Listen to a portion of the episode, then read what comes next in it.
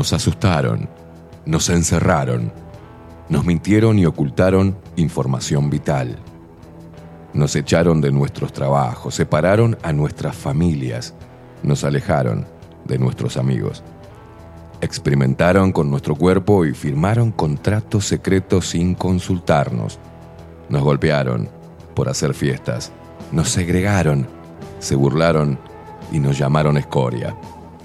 Atemorizaron a nuestros niños, nos taparon la sonrisa con un trapo, nos persiguieron, insultaron y censuraron.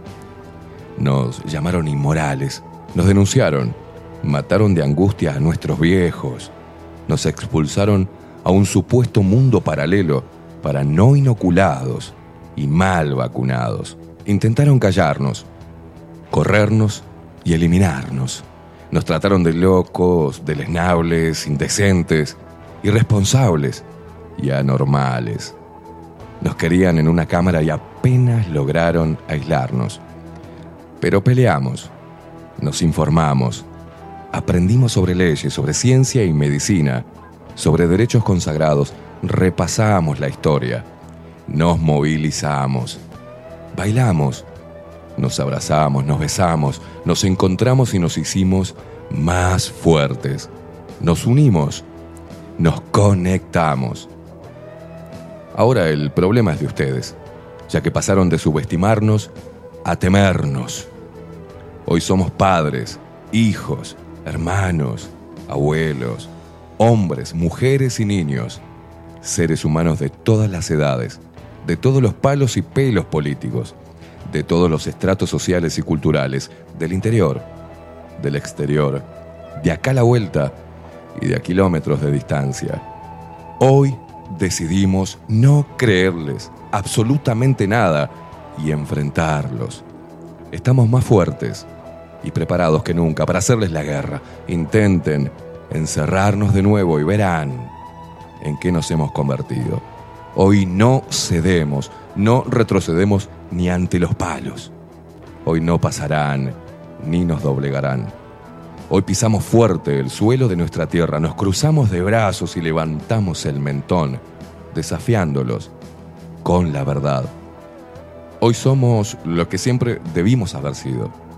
Seres humanos con el corazón encendido, la mente fría y un espíritu reforzado de energía guerrera. No somos sus esclavos. Hoy somos una puta legión con hambre de libertad.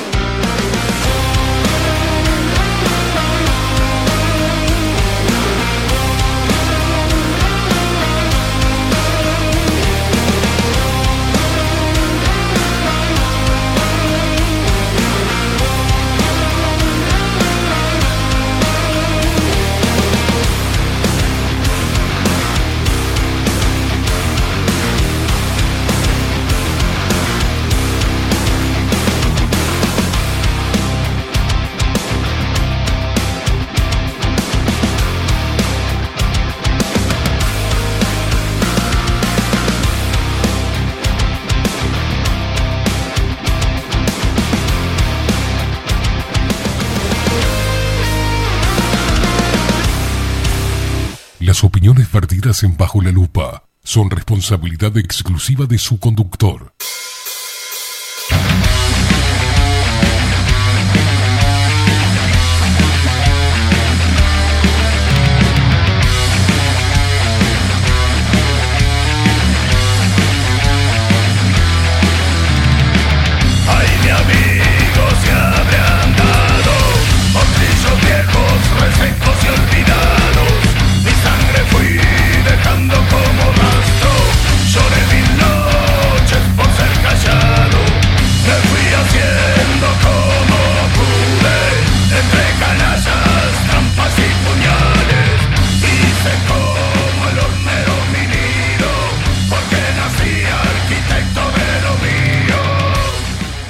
Pero muy buenos días. Bienvenidos a un nuevo programa de Bajo la Lupa por aquí por bajo la lupa.uy.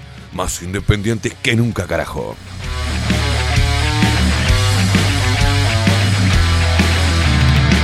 No tuve todo, no tuve nada, rodeado de gente a pesar de todo, sabiendo siempre lamerme solo, no será ciencia,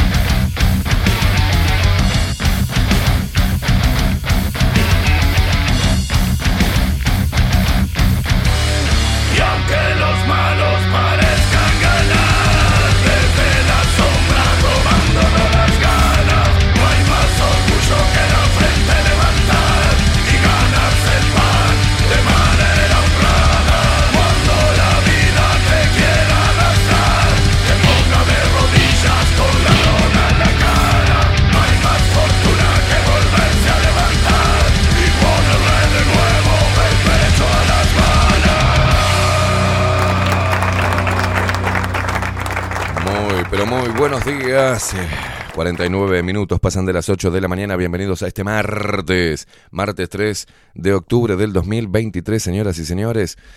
Acá andamos, Facu hecho una piltrafa, no le pasa de todo. El tipo todavía no se pudo instalar bien, ya está del todo, ya se mudó del todo, ¿sí? Sí, ponele. Le pasó de todo, lo multaron a las 12 de la noche, hinchando las pelotas con Bartolo, los padres. No, no, no, no. Después no tenía, se le había cerrado el. No, no, es una cosa de lo que había cerrado el, garage para la moto, no sabía dónde meterse la moto, la tuvo que dejar en la casa de la suegra, un quilombo, vino con una cara de orto bárbaro. Pero es así, Facu, vamos arriba. ¿Estamos bien? No te veo los ojitos, papu. Como loco. Señoras y señores, vamos a presentar al equipo de Bajo la Lupa, ¿les parece bien? En la web Bilden, de la mano de Miguel Martínez, video y fotografía Adolfo Blanco, nuestras voces comerciales, las mejores y las más profesionales, como la hermosa voz de Maru Ramírez Bienvenidos a Bajo la Lupa. y la voz de Macho, de Trueno, de Marco Pereira. Bienvenidos, Luperos. Y quien nos pone al aire y hace posible esta magia de la comunicación y está hecho pelota, estamos hablando de él, estamos hablando de Facundo, el vikingo Casina.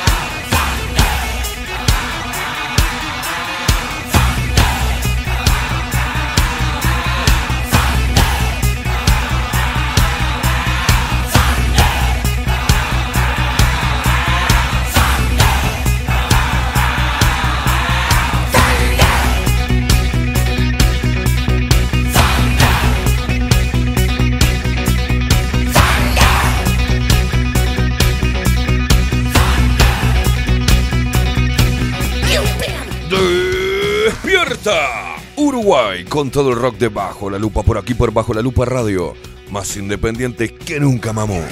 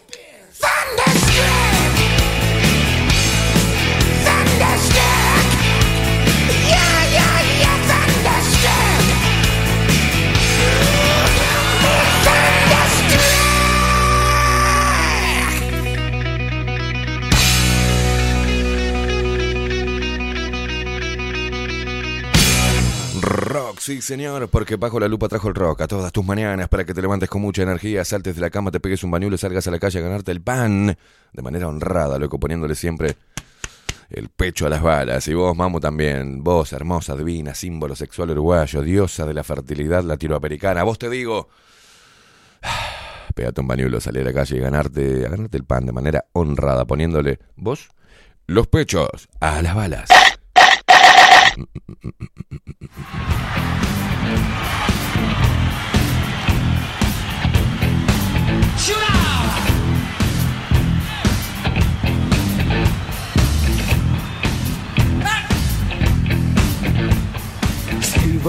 Vamos aflojando el cuerpito, ¿eh? Vamos.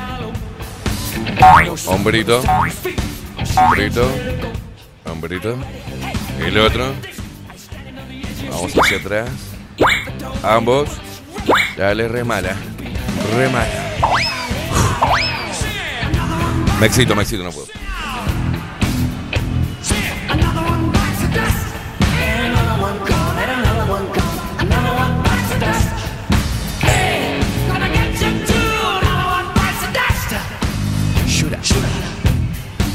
Se despierta todo el Uruguay, el interior del país, los paisanos guapos y las paisanas piernudas.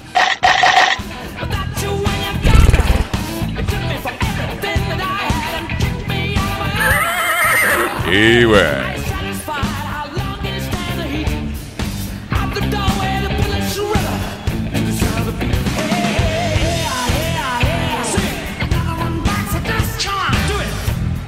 Come on, do it.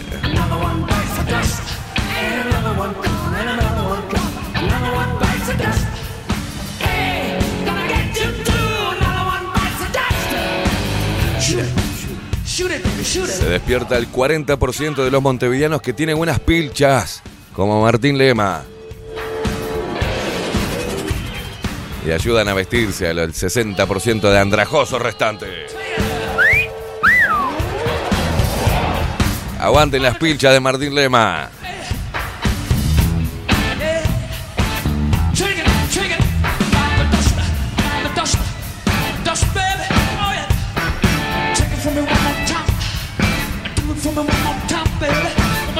Se despiertan nuestros hermanos argentinos después del debate.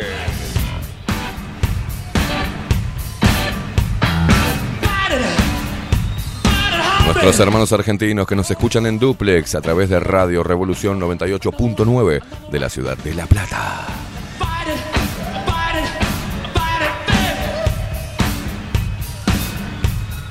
La ciudad de La Plata es dudacionista.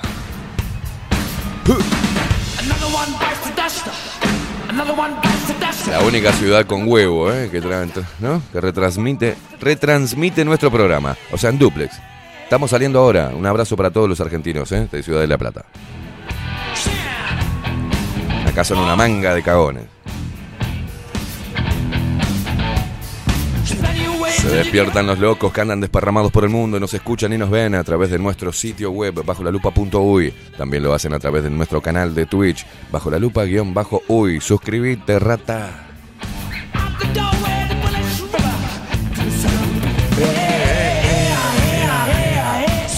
Nos seguís a través de todas las redes sociales, arroba bajo la lupa uy, en Instagram, en Twitter y en Facebook. A mí me seguís en todas las redes sociales, arroba Esteban.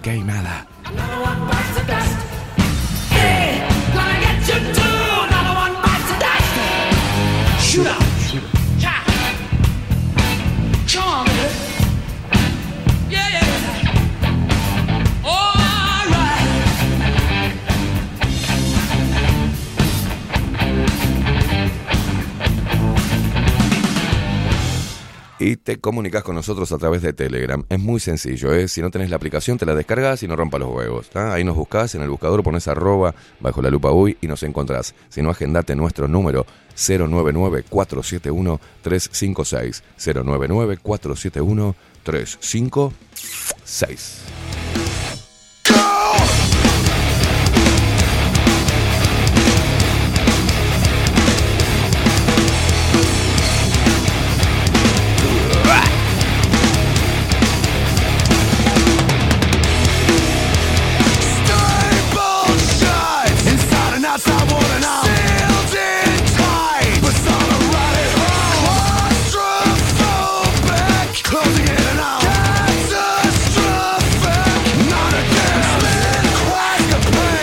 Parece que el eh, mugriento del Pacha Sánchez dijo, tenemos un ministro que se viste, por Martín Lema, ¿no? El ministro de Desarrollo Social. Tenemos un ministro que se viste como unas pilchas, pero no construye políticas que permitan atender la situación de personas en situación de calle, dijo el Pacha Sánchez sobre Martín Lema. Claro, mirá cómo se viste este gordo roñoso.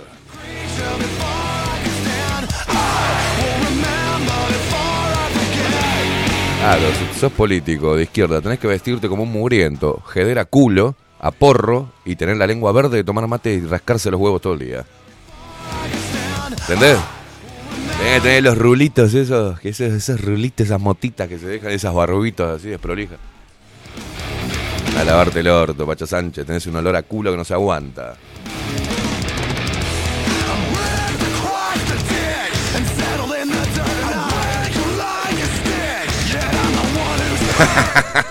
Sebastián da Silva le contestó a Pacho Sánchez, el complejo de la percha se soluciona o con terapia o aflojándole los bizcochos, Pacha.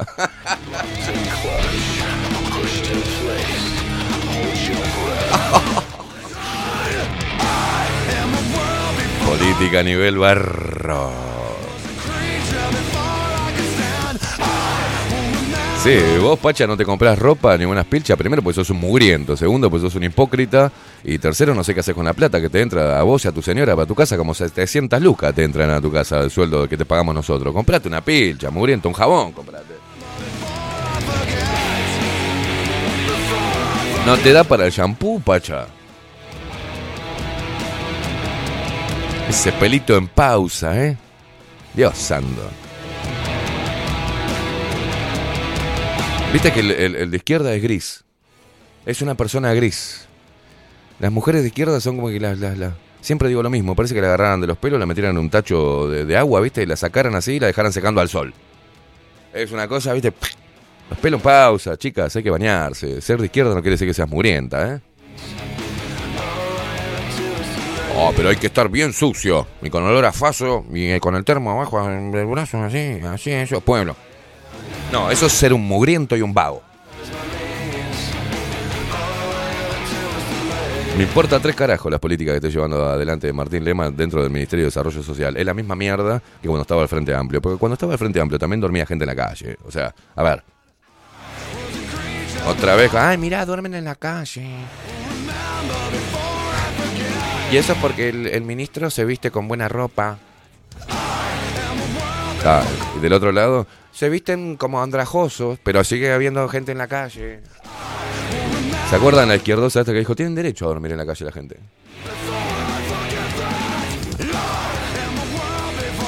Yo sabés cómo los agarro, los subo a una camioneta, así nomás. ¿Sabés la, cuál es la solución, loco? Es sencillo. Mira, veo. Montevideo está infestado. está lleno de pastabaceros por todos lados. Y ya aparece algunos rincones de Montevideo, parece el Bronx. ¿Viste las películas? Porque se arman un tacho, se prenden fuego los tipos, y se arman un churrasco ahí, cuatro o cinco, cagan ahí, tienen relaciones sexuales en el colchón, abajo de la frazada. Es un asco, es un asco, loco. ¿Sabes lo que hago yo? Agarro una camioneta o un par de camiones, ¿viste? Y los empiezo a subir. Dale, para arriba. No, para arriba. Fuera, fuera. Arriba, arriba, arriba. Me los llevo al medio del campo, una granja y los hago laburar. Le doy comida, techo, eh, le doy, este, no sé, clases de, de carpintería. Bueno, empiecen a laburar, gente. Ya está, se terminó. Acá tienen comida, tienen techo, no rompan los huevos, empiezan a laburar. Los hago laburar la tierra, que aprendan a cultivar este, frutas, verduras, que, que no sé, que hagan algo. ¿Ah? Mirá, los hago laburar para después lo que salga de ahí, dárselo a los CAIF, eh, ¿no? Para que hagan una buena obra. ¿Qué te parece? En vez de tenerlos a todos ahí pastabaseando, hinchando las pelotas, robándose los autos de las personas, cagando en el medio de la calle, cagándose a trompada. ¡Ey, vos, puto! Hay que limpiar Montevideo, señores. Y hay que darle una posibilidad. Pero no se le pregunta a uno que tiene problemas mentales, ¿viste? No se le preguntan, pastabacero, ¿querés trabajar? No te va a decir. No. Es simple esto. Medidas drásticas, señores. ¿Sabes que yo? Quiero mandarle un pelotudo. A un pelotudo, le voy a mandar así nomás. A un pelotudo que no sé quién es. Y ahí te das, el, te das cuenta el nivel de, de- de- el nivel intelectual. A ver si me contestó, porque le, le dije que era un pelotudo, ahora de tempranito nomás, temprano en la mañana. Un tal Federico Cabral en Instagram. Ya la cara con un gorro, un pelotudo. Me pone. Re que pensé, re que pensé que eras nacionalsocialista. Entonces le pongo un signo de pregunta. Y me pone, conocí a un tipo que era un nazi y un nazi de verdad. Y tenía los mismos pires que tenés vos. ¿Cuál puede haber sido mi contestación? Sos un pelotudo. Ay, Dios. Qué boludo, mamita querida. Mamita querida, mamita querida.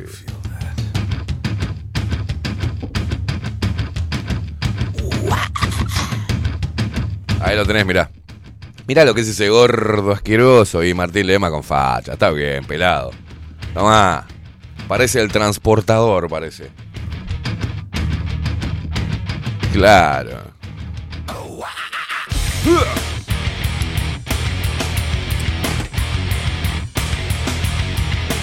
Claro, boludo, que no saquen impuestos, que vayan a un lugar alejado de la ciudad, ¿no? Que armen un buen lugar para vivir, ¿no? Con diferentes talleres de oficios. Eso es plata bien utilizada. Y agarras y los levantas a todos. Haces una clínica para tratamiento mental. ¿Ah? En el medio del campo. Es lo mejor que hay. Y lo sacas a toda esta gente de la ciudad, sacas a todos los pastabaceros, le das una posibilidad, porque hay pibes que tienen 20 años, 17, 18 años, y ya están consumidos por la pasta. ¿Qué quieren? Que se mueran. No le interesa a nadie, a ningún partido político. Pero se está haciendo mierda. Después termina, no sé, se terminan peleando, se dan un puntazo, aparece muerto. Vos los ves ahí durmiendo en el medio 18, en Fernández Crespo, en, en eh, Galicia donde vivía ahí, ahora lo ves también donde vivo, en otro lado, cerca de, en las inmediaciones de, de- de- pasando, ¿cómo es? Eh, Boulevard. ¿viste donde está la española? Por ahí atrás, están todos durmiendo, donde está el disco, por ahí, están todos, hacen fuego, quilombo, se cagan a palo, tiran mugre, cagan, mean, de una forma horrible, pero no es porque yo no los quiera ver, sino porque hay que darle una posibilidad. Pero a veces hay que tomar medidas drásticas, que pueden sonar antipáticas y antidemocráticas. O agarrá un camión y llévatelos, loco. Llévatelos, dale una posibilidad. Enseñar a laburar, dale un- una cama limpia para, para dormir, un lugar calentito. Y le enseñás, le cambias la rutina y los tratás para sacarlos de la adicción. Y el que hay que tratarlo psicológicamente, bueno, tenés ahí un lugar para mm, terapia psicológica. Y si no, psiquiátrica. Y los ayudás, boludo, le das una nueva oportunidad. Digo yo, ¿no? ¿Para qué los querés ahí tirados? La pregunta es esa. ¿Para qué los querés tirados dando vuelta en la, ciudad, falopeándose y robándole a la gente? O sea, que ay, hay que respetar sus derechos. ¿Los derechos de quién? ¿Los derechos a que el pibe esté hecho mierda? ¿A que la mujer esté durmiendo en la calle hecha mierda con problemas de salud mental? ¿Cuál es el...? Ah, bueno, le hacemos un refugio y están ahí esperando. Gente joven que las veo esperar du- durante horas para entrar a dormir en un refugio. Tienen dos brazos, dos piernas, son gente joven. ¿Qué carajo hace ahí? Parece que estuvieran contratados algunos porque hasta bien vestidos están. ¿Qué hacen ahí esperando un refugio? Yo nunca en mi puta vida esperé un refugio. Si tenía que dormir en la calle, duermo en la calle. Y lo hice. Pero salí laburando. Y bueno, señales, loco. No que sacarlo. Hay gente que se está haciendo mierda. Y no le interesa ni al MIDE, ni al partido político. Le- ah, mirá, mirá, duermen, duermen, duermen, duermen. Y ya está. No, hay que sacarlos, llevarlos al medio del campo, loco. Un lugar alejado de la ciudad, con la naturaleza, que aprendan a, a carpir, que aprendan a, a sembrar, que, que- le encuentren sentido a la vida. Si no, se terminan matando estos pibes. Y bueno, ay, pero qué nazi que sos. Vas a violar sus derechos. Ah, patá, se ponen cabortero, patá en el orto lo subís. Porque esos muchachos están ahí, pero si tienen algún hogar, después van a la casa y le afanan todo. Yo lo viví en carne propia, con familiares. Les afanan todo a los padres. Y es preferible que esté trabajando, que esté en el medio del campo, limpiándose, que esté haciendo algo productivo, que le esté devolviendo algo a la sociedad. Bueno, mirá, un leitmotiv. Con esto que estén haciendo van a aprender a hacer carpintería, no sé, para, para los centros CAIF. ¿Ah? No sé, hay tantas cosas que pueden hacer, que pueden devolver y contribuir a la sociedad y ellos sentirse que están contribuyendo de alguna manera y encontrar algún sentido a la puta vida que están viviendo. ¿Qué tanto tienen derecho a dormir en la calle? Nadie tiene derecho a dormir en la calle. Nadie. Y menos si está atravesado por la falopa. Loco, pónganse las pilas. No hagan demagogia barata. Hay que tomar medidas drásticas. Chao. Yo si fueras, oh, Dios, no me temblaría el pulso para nada. Porque al principio puede sonar violento, puede sonar este, antidemocrático, pero luego eso, esa gente que vos rescatás ahí y, y te lo va a agradecer, ¿viste? Te lo va a agradecer. Y la sociedad te lo va a agradecer. En fin, no sé qué hacen con nuestra plata, che.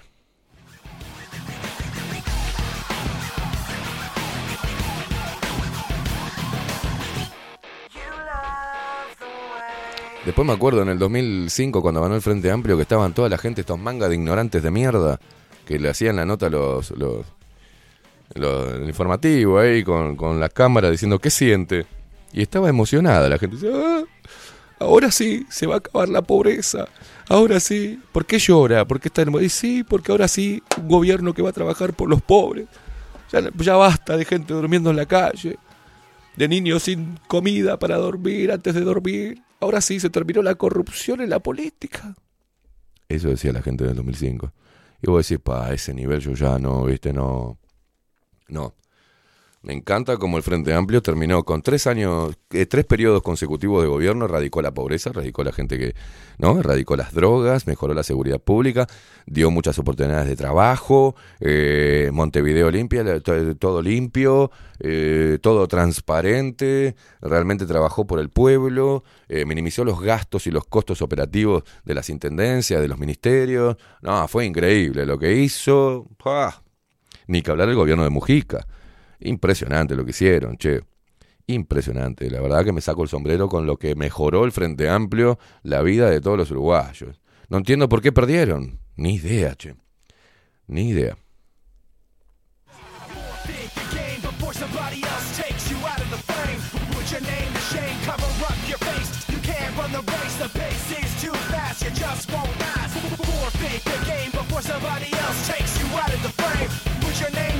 Es más, el Frente Amplio erradicó la maldad, la violencia, ¿no?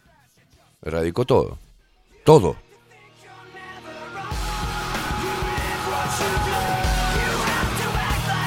Hay que ser cara rota. ¿eh?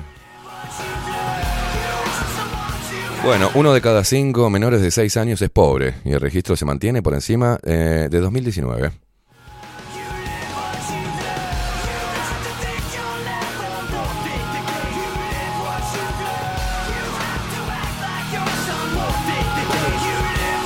Bien, bien ahí acotado, Fernando. Claro, lo que hacen con la plata que, recaudan de todos los montevideanos es traer al Ali Espósito, pagarle cientos de miles de dólares.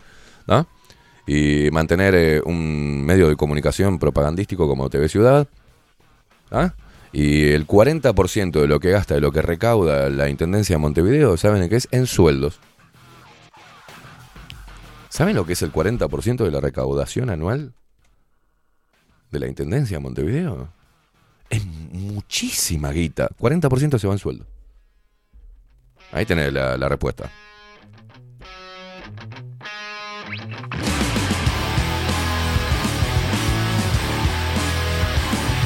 Y que derivan, derivan plata, plata, hacia la cultura, entre comillas. Para a través de la cultura seguir hegemonizando, ¿no? A los jóvenes y demás. Seguir con ese discursito viejo ni siquiera el punk rock este, pudo, pudo salir de él, ¿no? Evolucionar.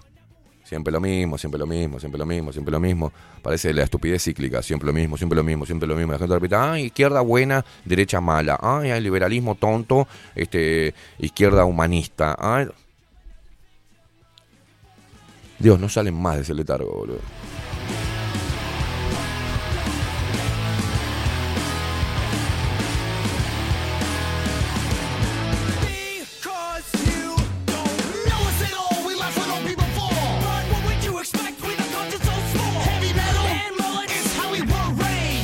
Ah, precioso, gracias Facu. Ya declararon que un millón de dólares necesitan en pintura para la ciclovía 18. ¿Con qué pintura la van a pintar? ¿Cuánto tiene? ¿20 cuadras? 18.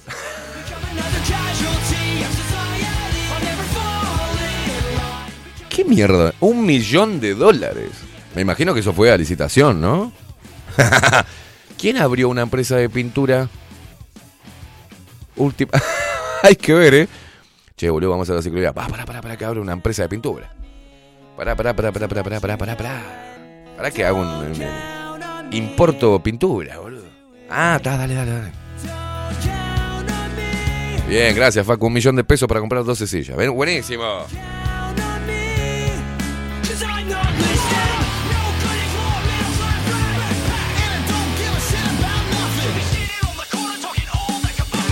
Casi 5 millones de dólares eh, anuales en propaganda de la Intendencia de Montevideo, entre TV Ciudad y Kosovo. Ah. Que ganan bien. Yo quiero trabajar en TV Ciudad. Me acuerdo cuando Ripoll dijo, nosotros, este, Esteban, la verdad que podemos, Adión puede hacer una fuerza para que entres a trabajar a TV Ciudad. Le digo, no, gracias, Valeria. Me quedo acá tranquilo, gracias. Se agradece a Valeria Ripoll, que ahora se pasó, es está en de política hasta ahora.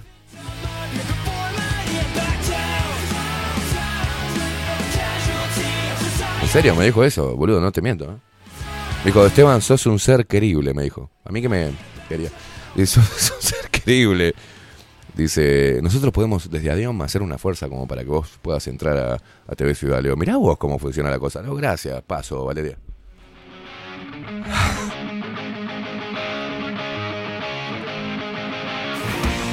Hermoso, ¿eh?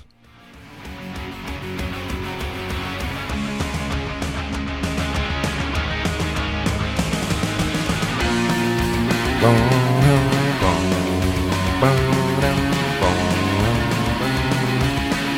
¿qué estás haciendo ahora en este momento? ¿Estás en la oficina? ¿Estás en el auto? ¿Estás en el ómnibus? ¿Estás en, la fábrica? ¿Estás en tu casa rascándote el higo? Contanos qué estás haciendo al 099-471-356. 099-471-356. O si no, metete en nuestra transmisión en vivo, en nuestro canal de Twitch, bajo la lupa guion bajo uy.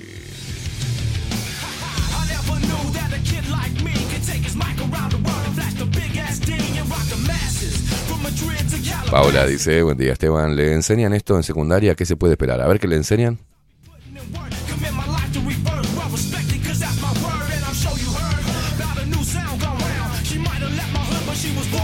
La perspectiva del materialismo histórico. Ay, mamá.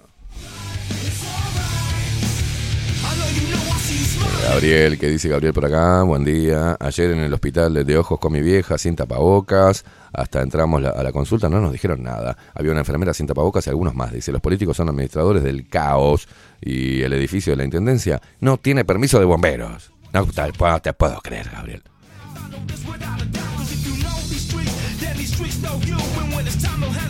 Grafenado Vape dice, buen día Esteban, laburando y escuchando el programa de Canuto. Shh, cállense que Grafenado está escuchando de Canuto. Shh. ¿En dónde estás trabajando, Grafenado? ¿Está tu jefe por ahí? Hacele un fuck Ahí va.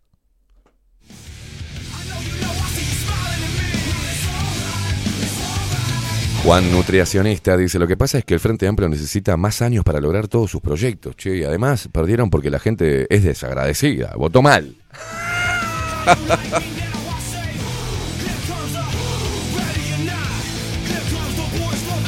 Dice Gabriel, ¿y ahora qué estoy haciendo? ¿Me preguntas? Bueno, la última opción. Estoy al pedo en casa. Muy bien, Gabriel. Ay, apareció Leti, la Belia. Buenos días, trabajando, buena jornada. Mm, me muestra la computadora, el mate. A ese mate le falta el sticker debajo de la lupa, ¿eh?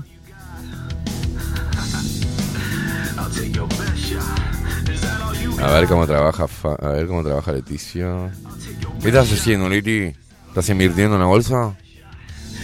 ¿Estás comprando acciones, Leti? ¿Qué estás haciendo? Diego que dice, buen día Esteban y Facu, acá en el laburo escuchando de Canuto también. ¿Qué lo parió? Todo el mundo de Canuto. Lore dice, buen día Esteban, Facu y Luperos, buen día, bruja loca. Acá Milton dice, en el bus, como todas las mañanas, de lunes a viernes, camino al laburo, vamos. Pero poneme cara de felicidad, Milton, tienes una cara de tránsito lento, bárbara. Ay, Leti está liquidando sueldos. Ya liquidando, a ver, María. A ver, la chica que me hace los pies. ¿Cuánto hay que pagarle a la chiquita esta?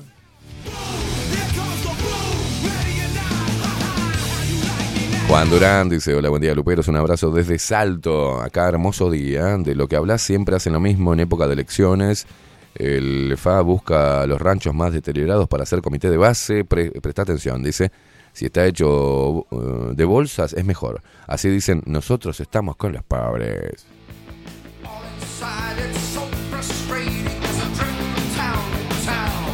Fernando dice, Esteban, ¿te puedo enviar un videito? A mi modo de pensar muy bueno. bueno, mándamelo, papo, mándamelo por Telegram. Dulce Guerrera, yo aquí escuchando el amor de mi vida. ¡Oh! Se me acaban de parar los pezones.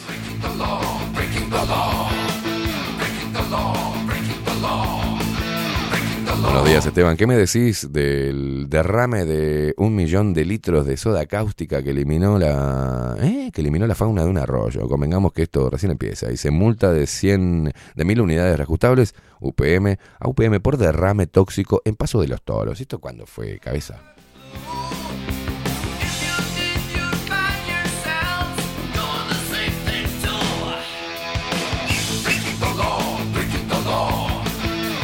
the law, breaking the law, breaking the law.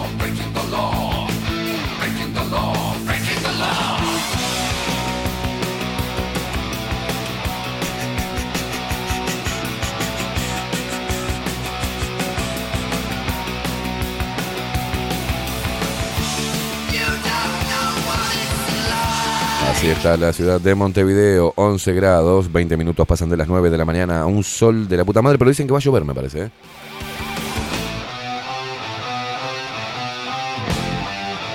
Bueno, no me abre esta mierda. Lourdes, buen día, ¿cómo están? Me encantan tus frases. Olor a culo, dice, y pelo en pausa. Las uso y se cagan de risa. Buen martes, saludos.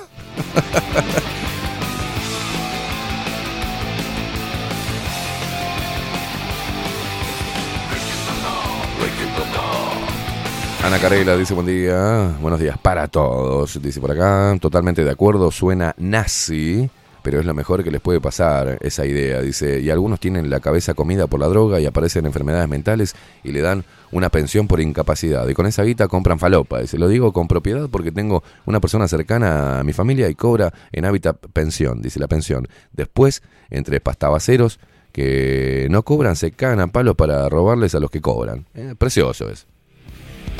Bienvenidos a la jungla. Carlos Mota, buen día, Esteban y Facu. La solución, eh, y fósforo. No, no, no, no. Ah, no, no jodan con esas cosas, ¿eh? Buen día, animales salvajes. Vamos que vamos.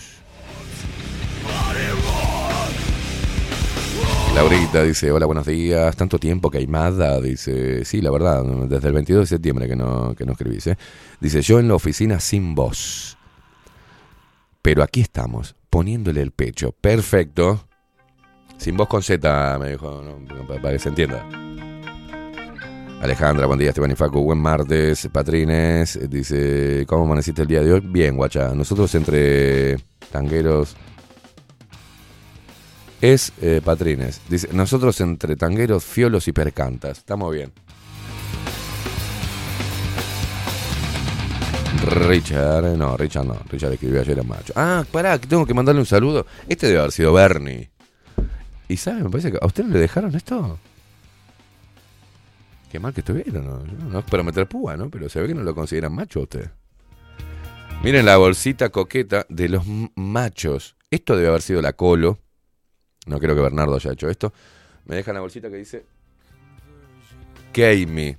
Entonces digo, ¿qué es esto? Abro y tiene la jarrita, la jarrita de macho, mira vos. Para tomar la chechita. Gracias a los chicos de Machos, todos los lunes a las 21 horas, por este mismo medio, ¿eh?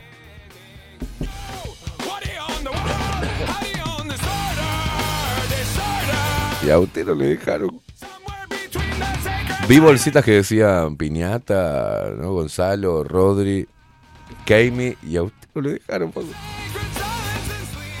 Ya va a faltar Rodri y, van a pedir, ¿no? Acuérdese de esto. ¿eh? No van a decir, Facu, ¿podés operarnos porque Rodri no puede venir? No, le decís. No. No. Manden programita grabado. Yo no es que quiera meter púa en esto, ¿no? Facu, yo igual te convido con mi taza. ¿ah? Yo tomamos juntos de acá la cerveza, no hay problema. Pero bueno, digo yo, ¿no? Tampoco vi la taza para Adolfo. Tampoco vi la taza para Miguel. Se ve que no los consideran machos a ustedes. Yo no sé, yo no quiero ser metepúa, pero para mí algo tiene que pasar. Algo tiene que pasar.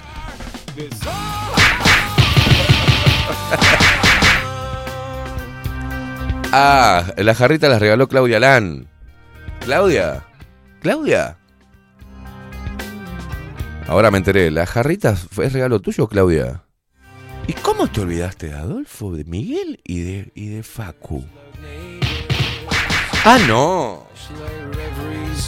Ah, no. In, perdón. Arde Troya, dice Adolfo Blanco acá. Ah, no, no, no.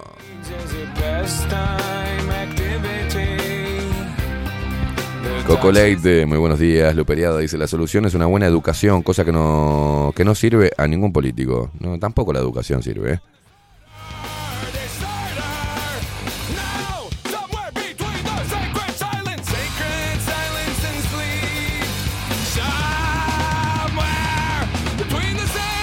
Dice Leti, no, estoy haciendo liquidaciones de empresas de terceros, le hago las liquidaciones. Ah, mm, mm, mm. Baneada Claudia Lan. Sí, sí, sí, sí, sí. Baneada totalmente Claudia Lan. Dice Leti, Facu está más allá del bien y del mal, no necesita jarrita, dice. Mira cómo te defiende la gente. Marta dice, yo le regalo mi jarra, que es más grande, de, decirle a Facundo, y me manda la jarra de Nacional. ¿Usted de qué cuadro es? ¿Peñarol Nacional? Buen día, Facu, ¿cómo anda? Buen día, buen día. Bueno, decir que soy hincha de Peñarol es una palabra muy grande. Bien, bien. Simpatizante, Simpatizante de Peñarol, bien. ¿Y qué opina usted de la, de la jarra? Eh, bueno, ya veremos qué hago con ella. Bien. No, porque después le pone Facu que voy para ahí, me abrís que voy a traer bizcocho, ¿no? ¿Ah? Y usted va, le abre a Claudia Lámpara. No, no, no.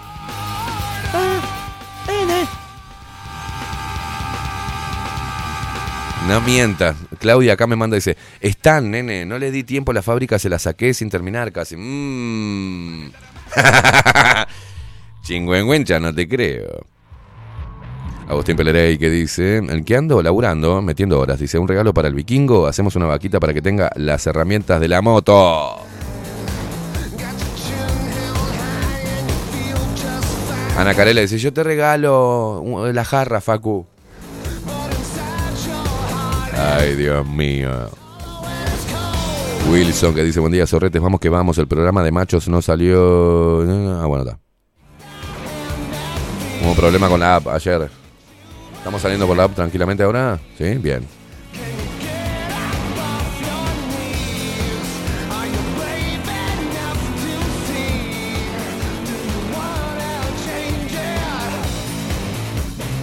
Bueno, acá está la nota. ¿eh? Convocarán al ministro de Ambiente por derrame de soda cáustica en Arroyo de Paso de los Toros. El diputado cabilante Rafael Menéndez eh, quiere que el ministro Bouvier responda sobre el incidente que sufrió la empresa UPM en agosto en un arroyo. El diputado cabilante Rafael Menéndez anunció que solicitará a la Comisión Especial de Ambiente de la Cámara Baja convocar al ministro de Ambiente Robert Bouvier para que éste responda sobre el derrame de soda cáustica en un arroyo de la planta de UPM en Paso de los Toros el pasado agosto. El reclamo del diputado se da a raíz de un informe del portal Sudestada en el que se denuncia que ese derrame, habría aniquilado la vida vegetal y animal de la zona. El pasado agosto eh, la empresa dio cuenta de este incidente a través de un comunicado. Entonces se informó que se tomaron todas las medidas correctivas necesarias con el fin de resolver la situación, lo que no detuvo el proceso de producción ya que no tenía relación con el proceso de producción de celulosa ni con la descarga de fluentes eh, de la planta al río Negro. Menéndez quiere que el ministro se presente para explicar eh, el incidente. Queremos saber los detalles, dijo a Telemundo, Canal 12. La soda cáustica es un producto que la usan para el blanqueamiento de la pasta de celulosa. Aparentemente habrían sido un millón de litros volcados de soda cáustica en un pequeño arroyo este afluente de UPM, por lo cual nos parece que el daño medioambiental es enorme, sostuvo. El pasivo medioambiental que provoca es irreversible, dice. Y acá me salta la publicidad de Diario El País, que es hermosa. Queremos saber primero cuáles fueron los puntos de contención que nos hace pensar a nosotros que va a ser el último derrame de UPM y evidentemente la responsabilidad que le cabe a la empresa, explicó el diputado cabildante.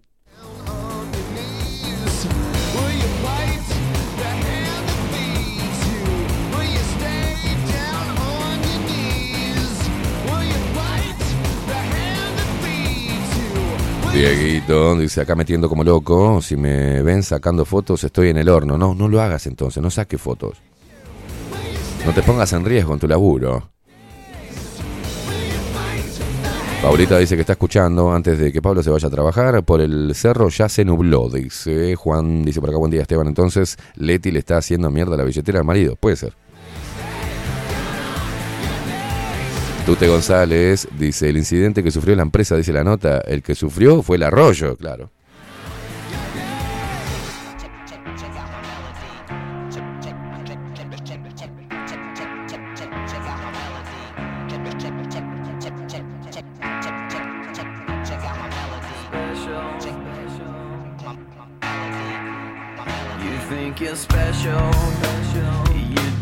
Dentro de un ratito nada más se viene Oenir Sartú y su columna Tiempo Incierto.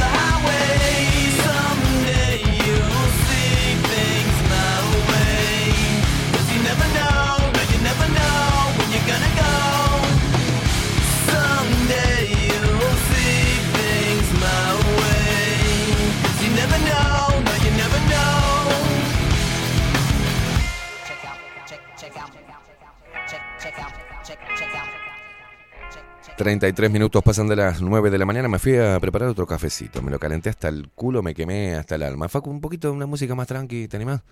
¿No? Ahí va, vamos tranqui, vamos tranqui. Hoy es martes. Ahí va. Me estaba poniendo como tenso. Vamos tranquilo, estás tomando un matecito, estás tomando un cafecito jurado. Bueno, escucha un poquito, así bajamos un poco las revoluciones, ¿eh?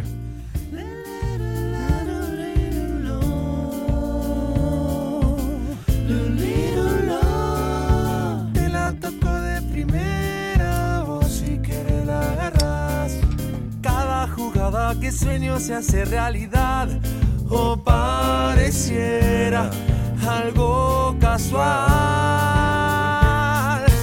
Aunque ponga la barrera, yo te la mando a guardar. Toda la vida es un baile, te pueden bailar, aunque no quieras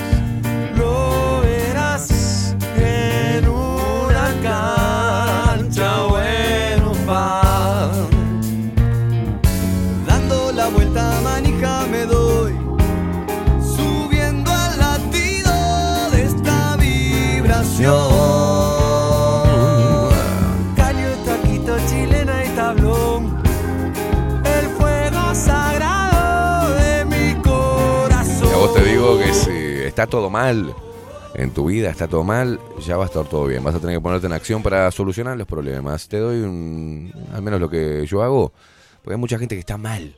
No sé qué está pasando, que está mal. Que no sabe por dónde ir, que está confusa, que está mm, triste, que no, no tiene motivación. Bueno, y que no estaba poniéndose en acción. Entonces yo lo que hago es agarrar todos los problemas, hacer de cuenta que los pongo todo arriba de la mesa y busco el más jodido, el que más me... Y bueno, lo dejo en un costado. Y después empiezo a agarrar todo el chiquiterío.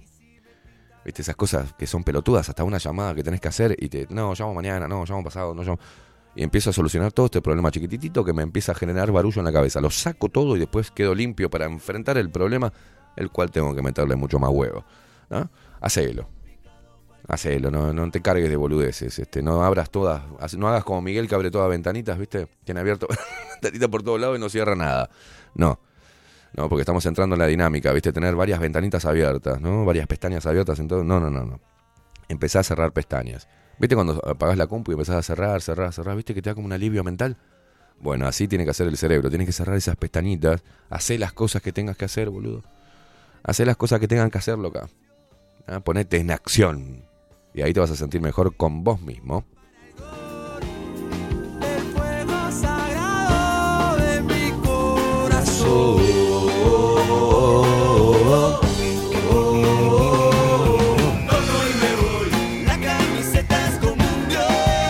Verónica Lorena ya arranca con Olis. Dios amiga. Me acaban de partir las retinas.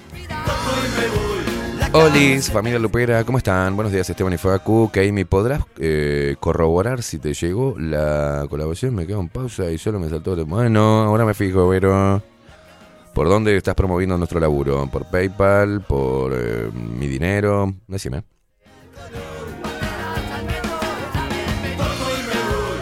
Está todo bien que, apoyes económicamente al programa, pero, eh, Vero, Olis, no, me mata. Vero. Prefiero que no colabores, pero que pongas hola. Por, por PayPal no lo manejo yo, lo maneja Miguel. Ahora le preguntamos. Gracias, Vero. Ah, por dice, no, tengo un problema con el Olis. Ahí va, Verónica. Hola, dice, bien. Hablemos. Gente grande, che. Gente grande, diciendo Olis. Okis. No, no, no, no, no.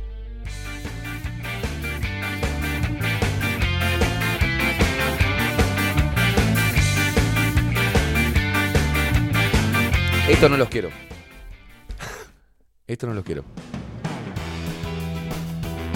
Esto tampoco. Esto puto tampoco. Ahora sí.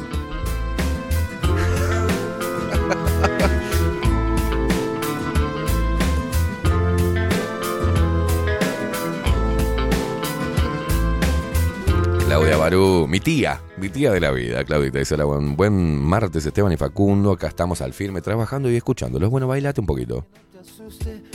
este instante de sinceridad. Me imagino trabajando y escuchando de Canuto y pasa el jefe y están así.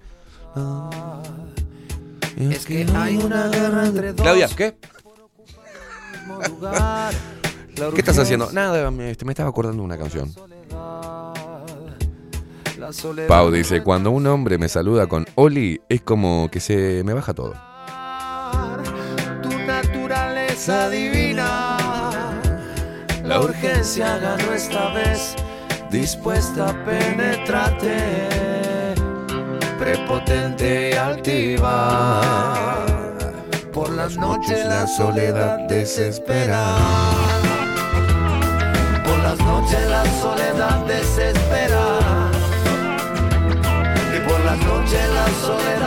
Ah, claro, salto grande, ¿eh? Eh, Bustillo anunció proyecto para que designaciones políticas caigan al fin del periodo. O sea, vamos a acomodar a todos nuestros amigues hasta que estemos nosotros. Después que nos vayamos, que se arregle.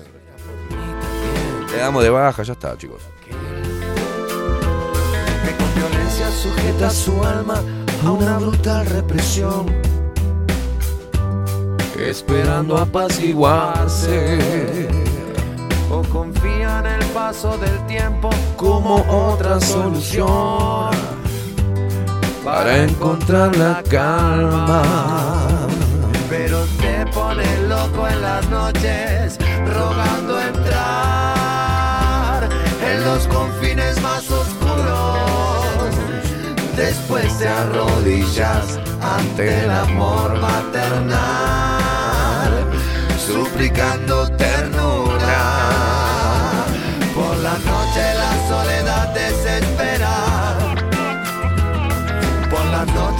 soledad desespera. Que por la noche la soledad desespera. Por la noche la Claudia Barú dice, lo gracioso es cuando estoy cagándome de la risa con ustedes conectada con los auriculares. Me hablan y yo ni los registro, dice, me importa un huevo. espera por mí. Buen día, gente, dice Tato. Divino todo. Sale algo de, de mente, Facu. Abrazo, buen programa. Agustín Pelerey que dice: "Est- Una vez estuve eh, así en el laburo mientras los escuchaba. Dice: A ver, ¿qué nos man? No, es muy chiquita, cosa, no puedo andar acá.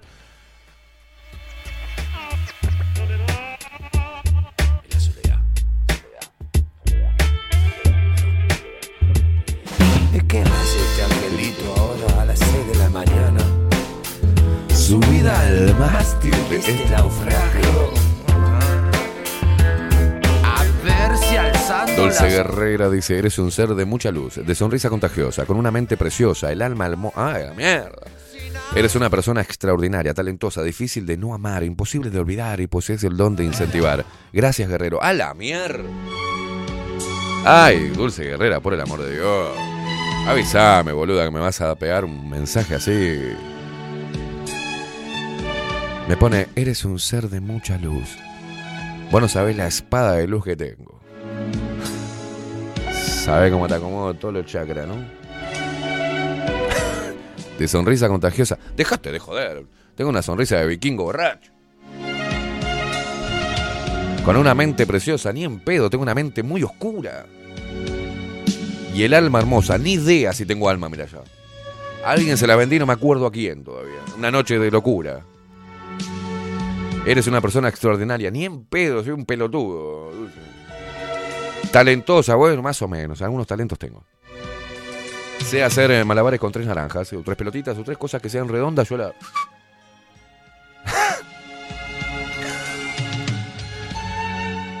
Difícil de no amar, bueno, gracias. Imposible de olvidar. Ah, eso lo sé, eso lo sé. Eso lo sé, soy. Soy muy difícil de olvidar. eh. Por donde paso dejo huella. Posees el don de incentivar. Sí, vamos, ¿sabes cómo te incentivo? Ah, no paras más. Gracias, guerrero. De nada, guerrera. Tremenda mamada me pegaste, ¿eh? Pero qué mamona, che. Basta, Dulce Guerrera, das asco, che. Gabriel dice, yo opino todo lo contrario a vos, Dulce Guerrera, de este hijo de puta, para equilibrar un poco. No seas alcahueta, boluda. Se van a dar cuenta que te estoy pagando mensualmente. Diego, Estevi, Estevi, me dice, bueno. Estevi, hasta yo te amo, dice. Mi escorpio favorito, pedazo de puto. Ay, Dios mío.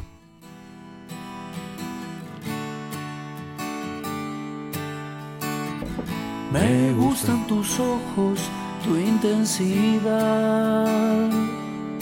Bueno, gracias, Dulce, gracias. Vamos a mantenernos. Basta, basta, chicos. Basta, hasta se me endulzó el café, mira. Raquel también, ay Dios, ¿qué es el día del Te amo, Kami hoy? Hashtag Te amo, Kami. Raquel, ay, también buen día, Te amamos, Kami. Ay, Dios mío. Me gusta tu historia. ¿Qué dice el Kami? El Kami dice como el Gamesán. No las mata, pero las enloquece. Está, basta, Lucky Luke. Juan Nutricionista dice una paz urgente. Ahí está la otra, ahí salen, ahí. Te amamos, Kami, dice Alejandro. Ay. Ana Calela, ay, Kami se te quiere, guacho. Ah, la mierda. Hombres y mujeres, esto lo sé. Ay, basta, chicos, basta, chicos. Es una tormenta de facha. Richard dice, sos el chocolate para mi frutilla. no está bueno eso, no está bueno.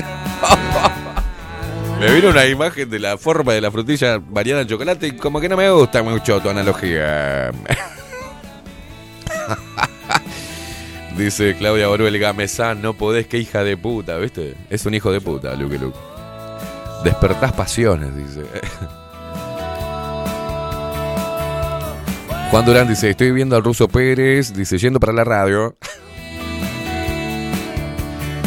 Ay, Dios mío, me parece raro despertar pasiones en hombres.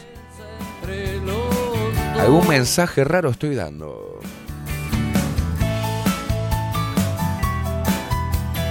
La otra vez me mandó un puto que le mando un abrazo, creo que es argentino. Me mandó por Instagram, me dijo, Esteban, en audio, ¿eh?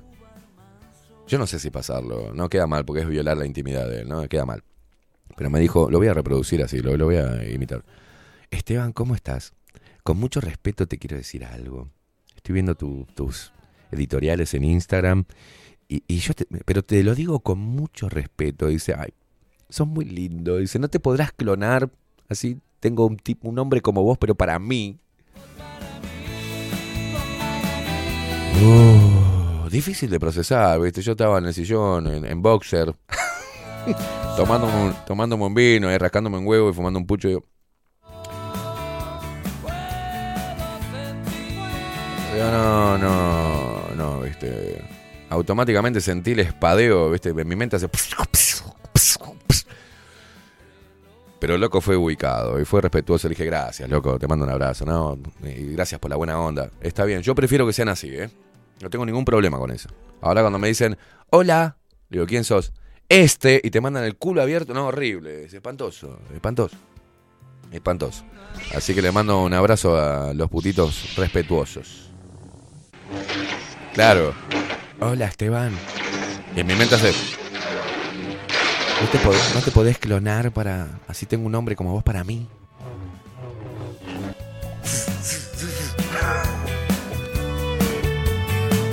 Te juro que me, me- me- se me generó vértigo en, el- en la escarapela, boludo. Cuando dije, ah, se me hizo como un escosor. Yo no quiero dejarte. Les mando un abrazo a todos los homosexuales que me siguen, gracias, ¿eh? Claro, porque son buena onda los locos, ¿viste? Me mandan fueguitos en las historias, corazones, me ponen los locos. Está bien, loco, está bien. La libertad es así.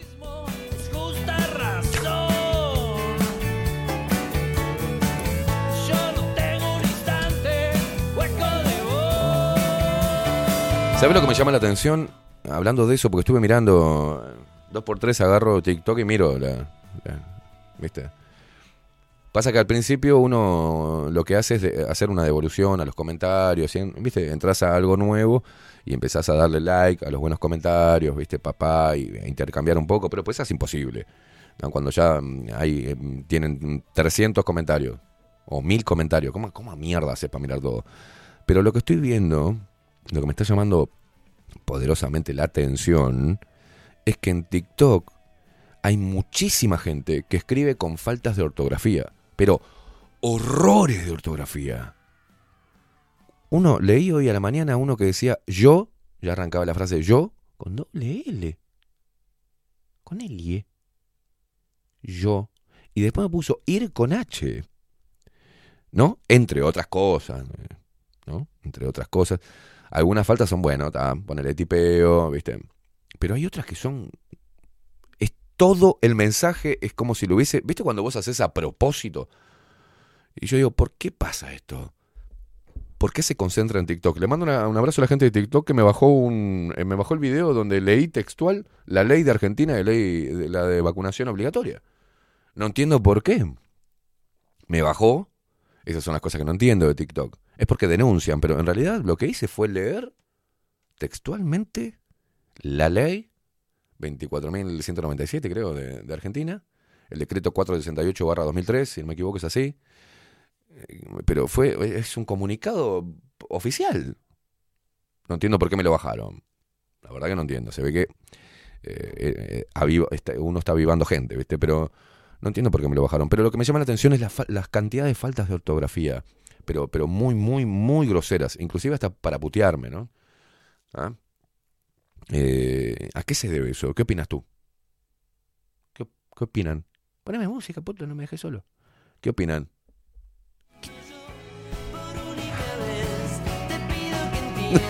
Puta que te parió. Estás hecho mierda, ¿no? Con la mudanza.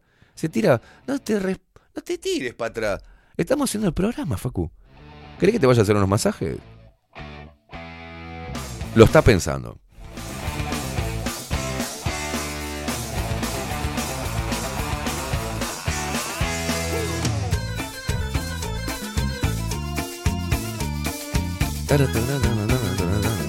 Claro, dice Ana Carela, cuando viene eh, que venga de, de- un gay ese tipo de mensajes, con respeto, eh, todo cariño es bienvenido, claro.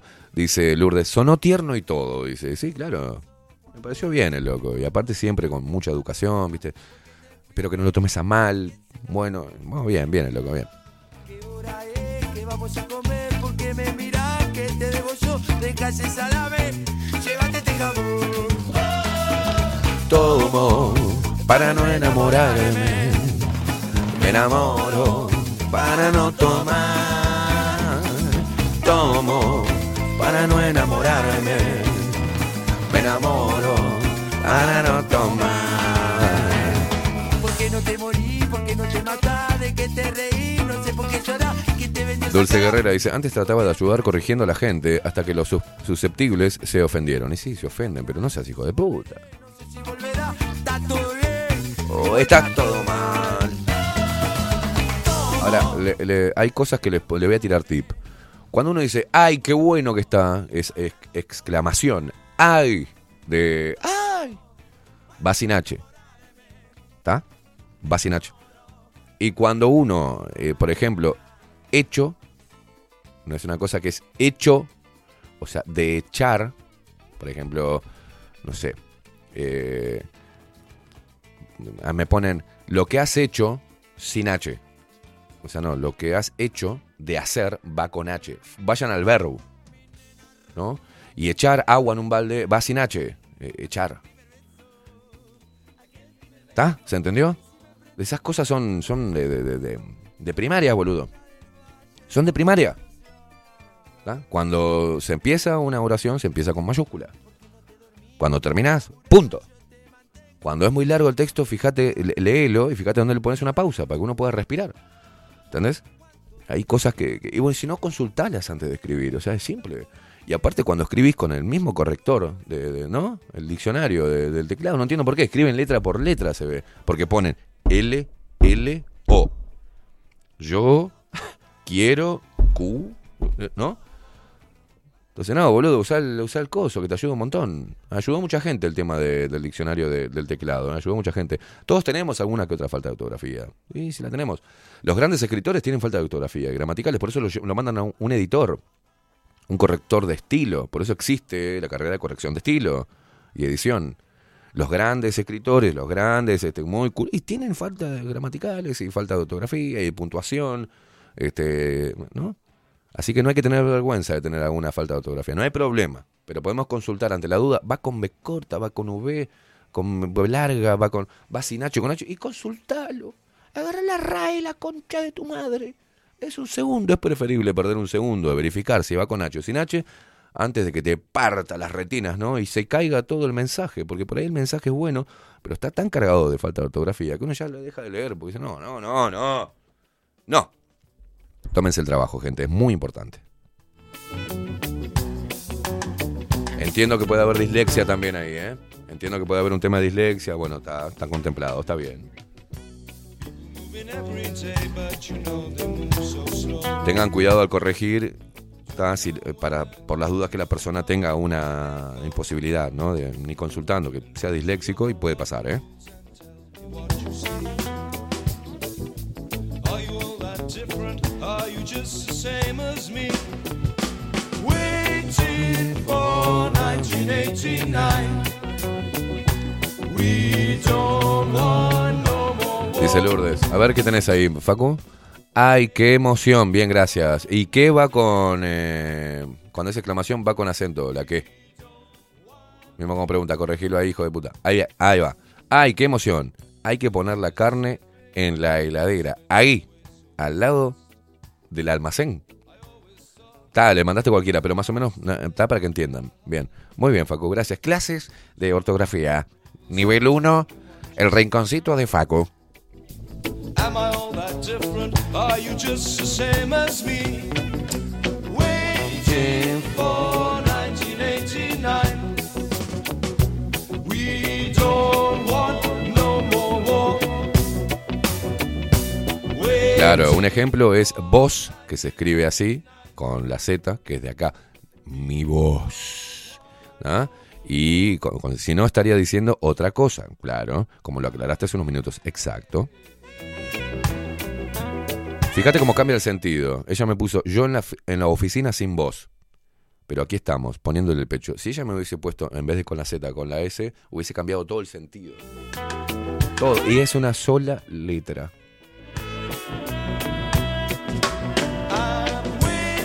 Y me ponen en, en- en Twitter, en Twitter, perdón, en TikTok me ponen, qué hermosa voz con S.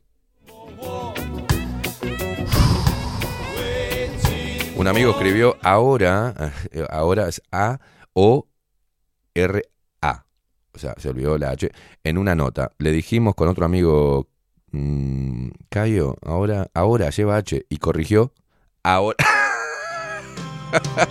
Como el orto. Paula dice, vos fíjate que hace años, ya que no se corrige las faltas, que cuando nosotros íbamos a la escuela se hacía lo mismo que usar el cuaderno doble raya para escribir en cursiva e imprenta. Cierto, que no hay eso ahora en, la- en las escuelas, no, no le corrigen las faltas de ortografía. Sí, la falta sí, pero el cuaderno doble raya ya No, ya fue. se usa más. A mí cuando me, me- me- me- yo no- escribía mal una palabra me hacían repetirla como 20, 30 veces o 100 veces escribirla en una hoja. Hasta que aprendía, ¿no? al sol de una mañana.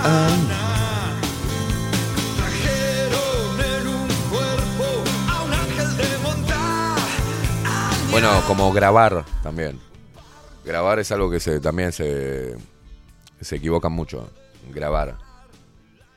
Si vos grabás con impuestos, eh, tenés que grabar algo con impuestos, es con B corta. Si es grabar de grabación, de, estar grabando con una cámara, estoy grabando un audio, va con B larga.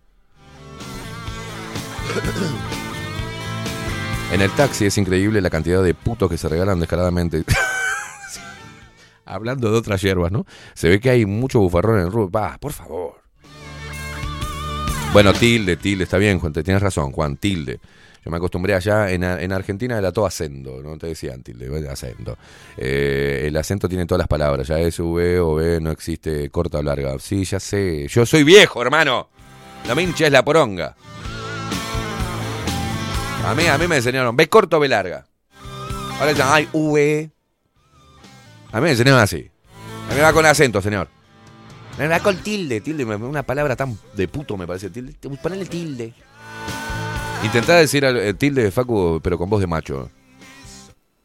Tilde. No, no, no, no. no. Eh, ponele tilde.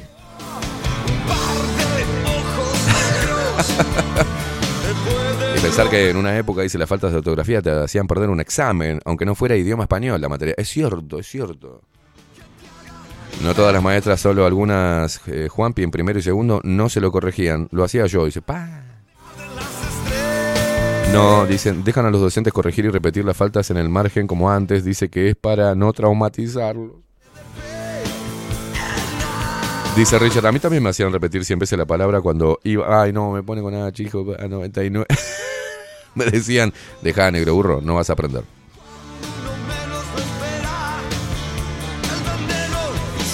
Dice Juan Durán, uh, ¿te acordás? Nuestra maestra tenía un libro de correcciones, aparte de- del de la clase. En caso de escribir mal una palabra, te hacía escribirla en dos carillas, la palabra de forma correcta. Ahí va. Esa era maestra, che.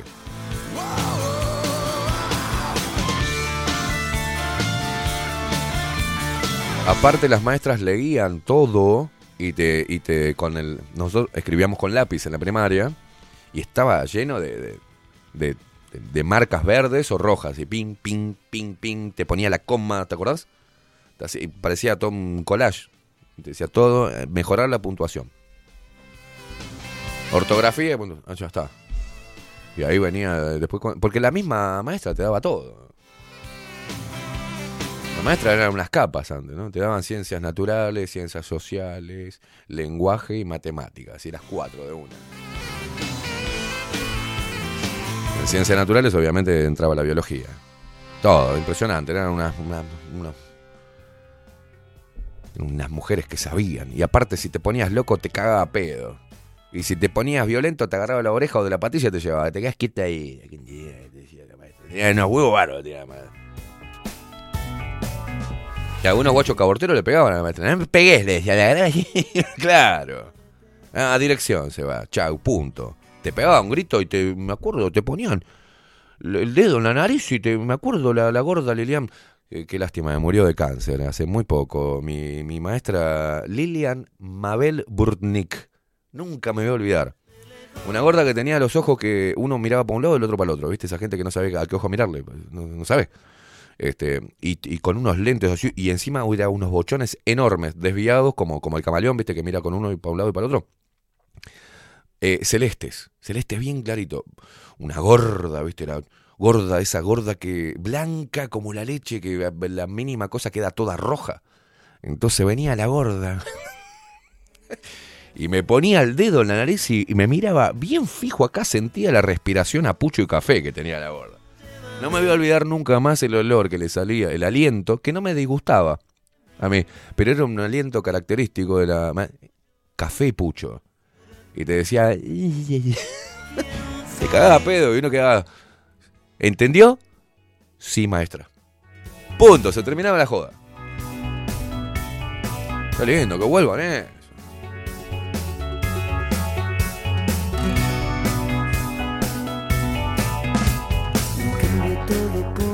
Eran, eran, eran como nuestra segunda madre, ¿viste? Terminaba el año y vos la querías ir a abrazar a la profe, ¿viste? Quería, se me acuerdo que le, pegué un abrazo a la gorda, tenía unas tetotas así, me escondió, me ahogó. La, ah, una cosa divina, era una cosa divina. Me acuerdo que teníamos que ir al viaje de egresados, de séptimo grado, y que lo hacía su teba, ah, me acuerdo. Teníamos que ir a. Era, el viaje era Mar del Plata. Y mi viejo dice: De ninguna manera vos vas a ir solo a un viaje de egresados a Mar del Plata. Digo, pero papá, va toda la clase. No vas a ir, me dice. No voy a dejar que vayas solo, yo no te puedo, no te puedo cuidar ahí. Me decía mi viejo, era un hincha pelota. ¿Qué es eso? Tenés 12 años, loco, irte solo a, a Mar del Plata. ¿Yo cómo hago? No voy a poder dormir, hermano. No sé. ¿Quién te va a cuidar ahí? Digo, no, papá, yo lloraba como loco. Digo, la putísima madre. Odiaba a mi padre. Digo, es un pelotudo.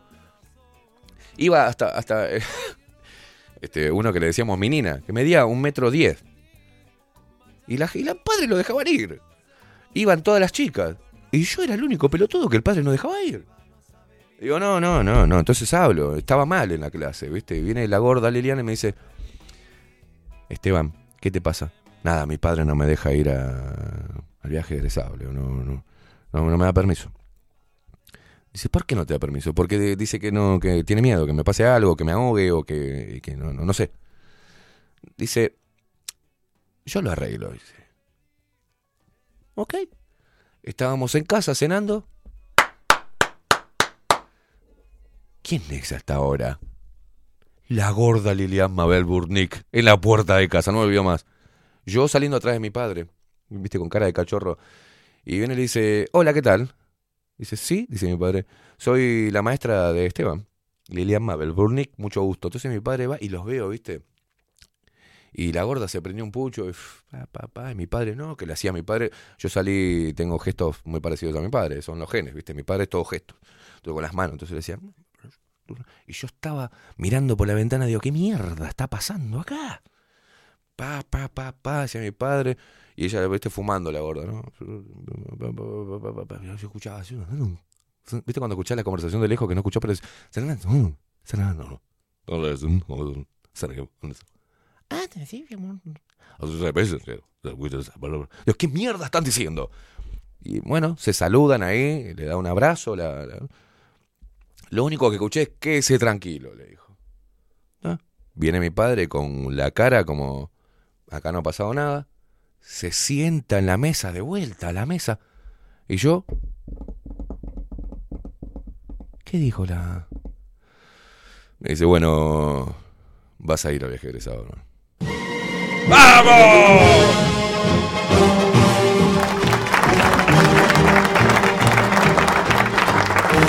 ¡Vamos, carajo! No sabés, la quería chuponear a la gorda.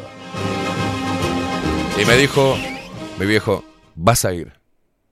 Pero ella se hace cargo de vos. Y pobre de vos. Que no le hagas caso a todo lo que te diga durante el viaje. Sí, papá. Sí, yo sí, decime, sé. Me decía que tenía que meterme un palo en el culo e ir haciendo el viaje. Me decía, papá, dame un palo que me lo meto ya y ya salgo. O sea, yo que- enloquecido estaba. Y voy al viaje egresado. Pasa que en ese momento yo ya estaba con las hormonas. ¿No? Entonces, vamos y la gorda era una, una era la- se convirtió en la maestra ton- tronchatoro de, de, de, ¿cómo es? De, de- de la película de, ¿eh? Matilda. Matilda. Era la gorda tronchatoro conmigo. Con los demás, viste, decía, sí, pasá por acá, me decía, vos, ojito, sí, sí, no, acá. Entonces, bueno, entro al hotel y me agarran dos chicas. Me dicen, vení, vení, vení, vení. Yo no sabía ni cuál era mi cuarto, ¿viste? Y yo voy con mi bolsito ahí, digo, ¿para dónde voy? No, vení, vení, vení, vení, que tenemos una sorpresa para vos, me decían las pibas. No, me meten en un cuarto. Recién llegados al hotel. Recién llegados al hotel.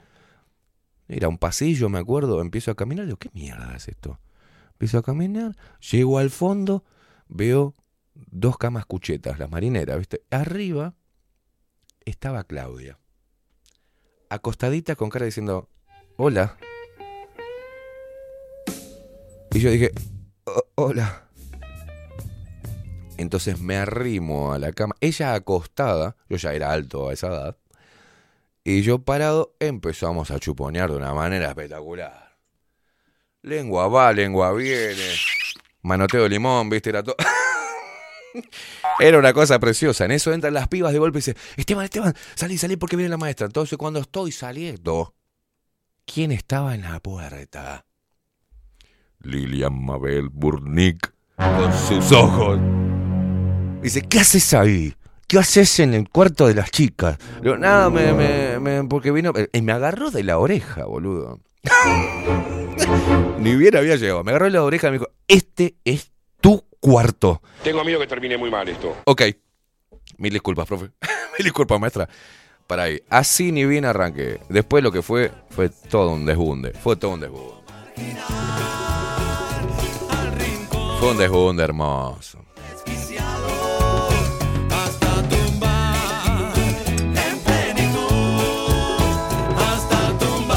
Me acuerdo que en el piso de arriba, nosotros estamos en el cuarto piso, en el quinto estaban las chicas, eh, la clase, porque eran varias escuelas, ¿no? Nosotros íbamos, eh, la escuela era de Sarmiento y o San Miguel, o pertenecía entre José Cepaz y San Miguel, algo así, no me acuerdo bien. La escuela número 37. Y esta era una escuela de San Martín, que estaban arriba. Y las chicas ya tenían 14, 15, ya la estaban poniendo hace rato, eran unas atorrantas eran. ¿Y qué hacían? el cuarto nuestro eh, daba, digamos, la, la- la- ventana de- del baño daba al pulmón de- del edificio, del hotel. Y así en diagonal para arriba estaba la habitación de las chicas de San Martín. ¿Y que nos hacían? Striptease las hijas de puta. Prendían la luz, corrían la cortina y se desvestían. Cuando uno veía la silueta, estábamos como las cuatro cabezas casi nos caíamos para el, para el coso. y en una nos tiran una bombacha. nosotros la manoteamos y cae. No la pudimos agarrar, cae. Esto es verídico, ¿eh? No lo estoy inventando. 12 años teníamos. Y cae y queda enganchada en uno de los caños contra la pared abajo, en el pulmón, ¿no? Entonces está un quilombo. ¿Qué hacían? Nosotros, eh, antes de entrar al cuarto, antes de irnos a dormir, el profesor de educación física les hacía de vigía a las guachas y nosotros en, subíamos un piso por las escaleras corriendo a chuponear con las guachas de la escuela de San Martín. Y las hijas de puta nos esperaban en remerita, en ropa. No, no, era cualquier cosa eso. Y una vez yo me quedé prendido a una rubia de San Martín, me acuerdo una que tenía rulitos. Ah, unos chuponeos tremendo. Y viene el profesor y dice, che, che, muchachos, allá, este, la, la directora de ustedes. Entonces salimos corriendo, salen corriendo, éramos eh, Jorge Texeira, Diego Kelm, Juancho, mi amigo que era del barrio y después terminó yendo a la escuela conmigo, y yo, los cuatro en la habitación. Y salen corriendo ellos tres y yo me quedé colgado con la, con la mina chuponeando. Esto es de película, te lo juro, ¿eh? Te lo juro, aquí- fue una anécdota que contamos una y otra vez. Y yo entro corriendo y la puerta de mi cuarto estaba cerrada. Bajo las escaleras y golpeo la puerta. Abram, da- dale, abrí la puta que te parió. Se abre la puerta y yo la estaba empujando y me caigo hacia adelante en esa hermosa moqueta azul que tenía ese cuarto. Y cuando caigo, lo que puedo identificar son dos pantuflas marrones. que no eran de ninguno de mis compañeros, obviamente. Y empiezo a levantar la vista, despo- de- despacito, tirado en el piso. Todo chuponeado. Semidesnudo. Y veo la directora de la escuela, que le decíamos la gorda sapo. Por, porque era igual que, igual que Lilian Mabel Burnick, ¿tá? pero con pelo castaño y no tenía los ojos desviados, pero el mismo color. ¿no? Y dice, ¿qué haces? Y vos sabés que recuerdo que era una directora que le tenían todo el mundo miedo, pero me mira y me quiere retar, pero eh, acá se le hace como una leve sonrisa. Como diciendo, qué hijo de puta te bacho, ¿no? Entonces me dice, ¿qué haces? ¿Queimada? Nada, se me, se me hizo tarde. Mañana, ustedes no van a... Teníamos que ir a una excursión. Los cuatro en penitencia. Mañana se quedan acá en el hotel.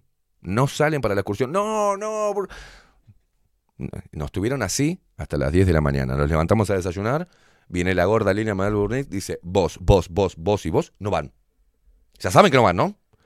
Sí, sí, ya sabemos que no. van. Y yo, mientras que estaban desayunando, me escapé para ir a buscar la bombacha que había quedado en el, en el, en el hueco, ¿viste?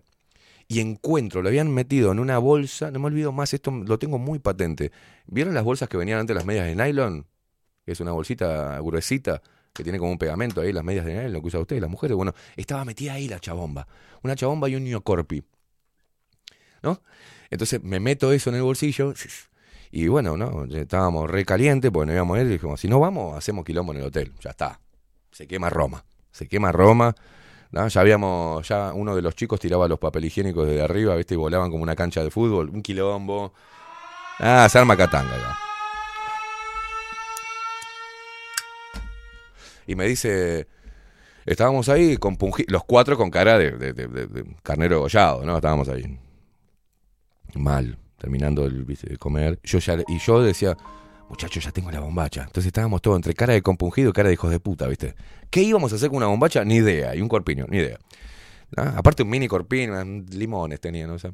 Bueno, pero para nosotros nos parecían unas tetotas enormes. Bueno, eh, viste que se sobredimensiona después, ¿no? Bueno. Y bien a lo último, vemos qué hija de puta. Empezaron a subir y encima los otros nos gastaban. Se quedan acá en el hotel.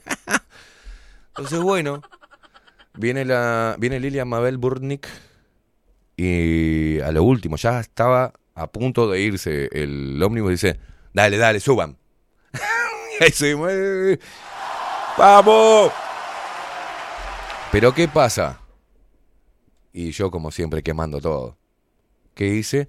Ahí Teníamos el profesor de educación física que iba cantando canciones pelotudas, ¿viste? Me acuerdo, le cantaba, tu hermana me regaló una colcha para mi cama, tu hermana me regaló una colcha para mi cama, qué hermosa quedó mi cama con la colcha de tu hermana. Y todos, "Eh", ¿viste? Y a mí se me ocurre sacar la chabomba y el neocorp y empezar a revolear. Estaba tan eufórico que saco la bombacha y el corpiño, "Eh, vamos arriba, concha Ay, de tu no hermano. Pelotudo.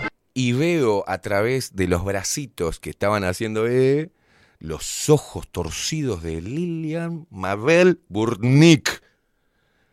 Y yo estaba, la concha de-". Ah, guardé las cosas. Bajaron todos, íbamos al puerto, me acuerdo. Bajaron todos, me dice, vos te quedás acá. la concha de tu madre. Eso era porque mi padre le había dicho que no me dejara respirar. Entonces me saca, como me saca, de la patilla. Dame esa bombacha y esa... ¿De dónde sacaste eso? No, es que la chica la tiraron de cosas. Ay, quédate acá al lado mío. Todo, toda la excursión al lado mío te quiero. Perfecto. ¿Qué hizo la gorda? Se descuidó. Se descuidó. ¿Qué hicimos los cuatro? Nos fuimos al ómnibus de la escuela de San Martín. Un. Fue hermoso. Fue hermoso, fue hermoso. La verdad que tengo unos recuerdos de la. de- del viaje de egresados de primaria. Fue una alucinante. Fue alucinante. Qué manera de estar con de chorrear agua de coco como un boludo, ¿eh? Por favor, la baba de caracol era. Todo baba de caracol, era.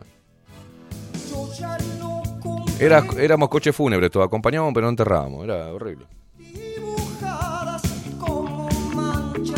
Teníamos un, un dolor testicular, era una cosa de loco. Con calambres nos despertábamos de manera horrible.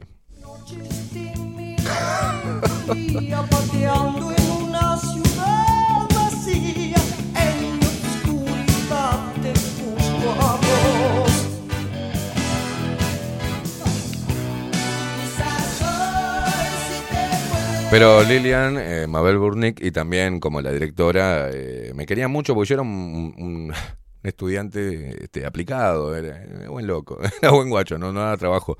Pero en ese viaje me desacaté. Ah, me puso re loco. Estaba alborotado, claro. Había pendeja por todos lados y todas, y todas estaban con, con vivir el momento. Era, ¿viste? era como, bueno, un pinte total. este, no pasa nada, eso es una excursión. Este, era una semana en eh, Mar del Plata, imagínate. Ómnibus y ómnibus de pendejo 12, 13, 14. Bueno, ¿sabés lo que era eso?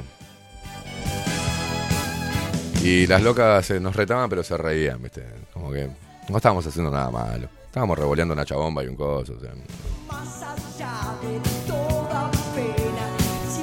fue hermoso.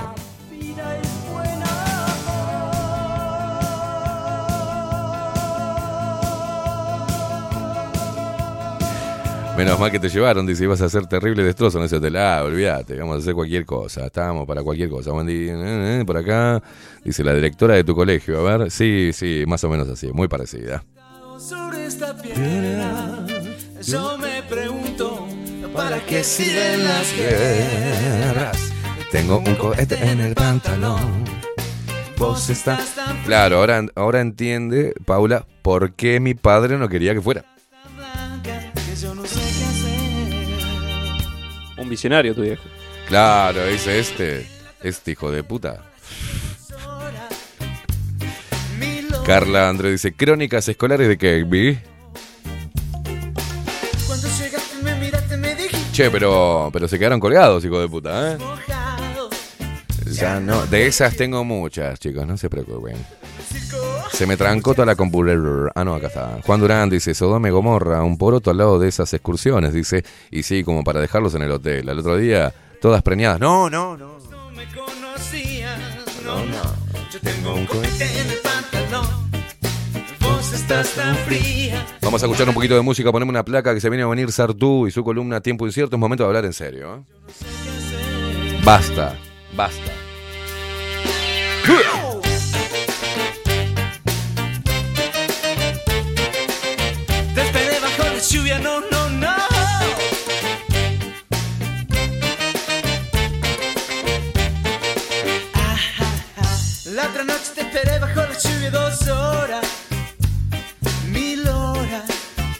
Es como un perro.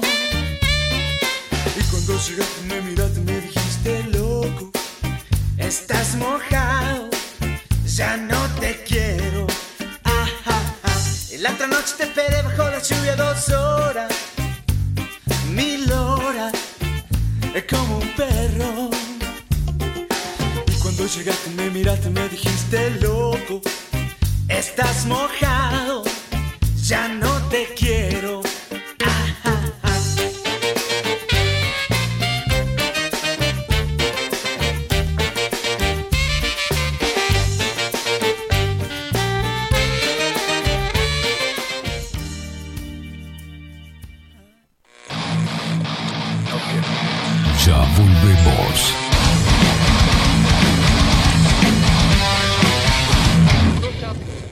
La imagen lo es todo. Adolfo Blanco, fotógrafo profesional. Una buena foto guarda tus recuerdos y también puede vender tus productos. Cobertura fotográfica de cumpleaños, bodas, eventos empresariales, retratos, books, fotos de productos, fotos para web. Fotógrafo profesional, Adolfo Blanco, 099 150 092. Mercado de Carnes La Vaquilla. Ofrece a sus clientes los mejores cortes y la mejor atención. Ventas por mayor y menor. Descuentos especiales a colegios y caterings. Envíos sin cargo. Teléfono 2-208-9877. Horarios de lunes a sábados, de 7 a 13.30, de 17 a 20 horas. El tierno sabor de nuestras mejores carnes a su mesa. Mercado de Carnes La Vaquilla. Avenida San Martín, 2555. Teléfono 2-208-9877. Envíos sin cargo.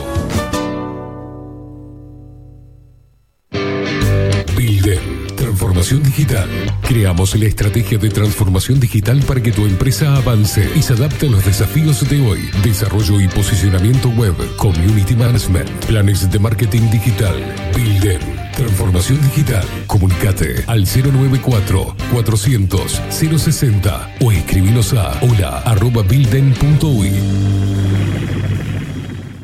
Café Jurado, directamente desde la planta hasta su propia taza, siempre garantizando la mejor calidad. Café Jurado, su cuerpo, su intenso sabor y su aroma hacen de nuestro café un placer único. Desde 1912, pasión por el café. Estudio Jurídico Notarial, Perezcal y Asociados. Más de 25 años de experiencia en todas las materias, representando a estudios nacionales e internacionales. Una amplia trayectoria en materia penal, sucesiones y reivindicaciones. Más de dos décadas de experiencia recuperando terrenos ocupados. Torre Gorlero, oficina 20, 21 y 22. 099-309-319. Estudio Jurídico Notarial, Perezcal y Asociados. Mostrá tu mejor sonrisa. En Timbo, consultorio odontológico, te ofrecemos la atención y todos los tratamientos necesarios para recuperar tu salud bucal. Reserva tu consulta diagnóstico sin cargo al 099-750-182. Te esperamos en Colonia 1181, oficina 505, esquina Cuareim. Nombrando a Bajo la Lupa, obtendrás un 10% de bonificación. No postergues más la sonrisa que te mereces. Timbo, consultorio odontológico. 099-750-182. Mercería Las Labores. La mercería más antigua del país, desde hace más de 100 años junto a vos. Tristán Baja 1524, abierto de 9 a 19 horas. Visítanos en www.lanerialaslabores.com.uy. Facebook, Mercería Las Labores. En Instagram, Mercería Lanería Las Labores. 094-893-881. En artículos de mercería y lanería, lo que no encuentra aquí no existe. Todos los productos que necesitas los encontrás en Mini Market Teoneco. Estamos en la entrada de Playa Pascual en la parada 2, abierto las 24 horas para brindarte un servicio express y la mejor atención. Mini Market Teoneco. Te esperamos.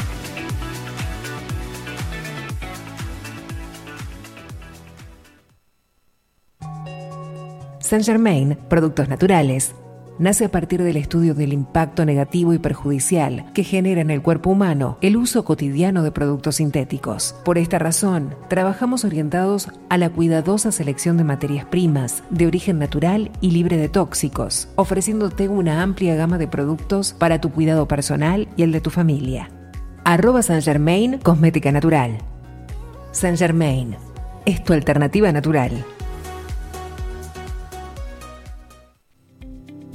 Claravisión. Somos una empresa joven con un equipo de profesionales con más de 30 años de experiencia en la toma de visión y en la adaptación de lentes de contacto.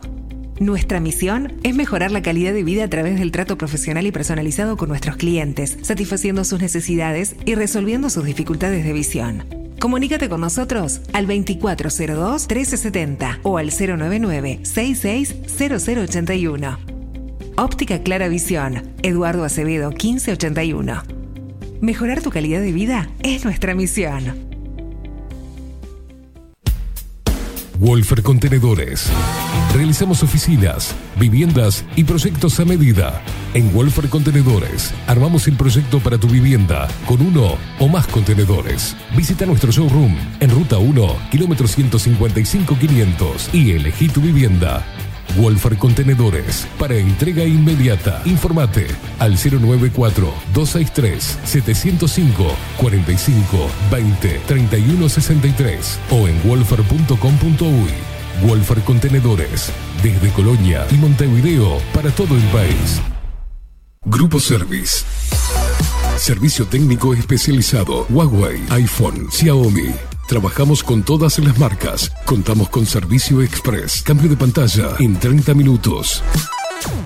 Grupo Service. Grupo Service. Reparación de celulares, computadoras y tablets. Encontrarnos en nuestra web gruposervice.com.uy y por WhatsApp 094 389 568.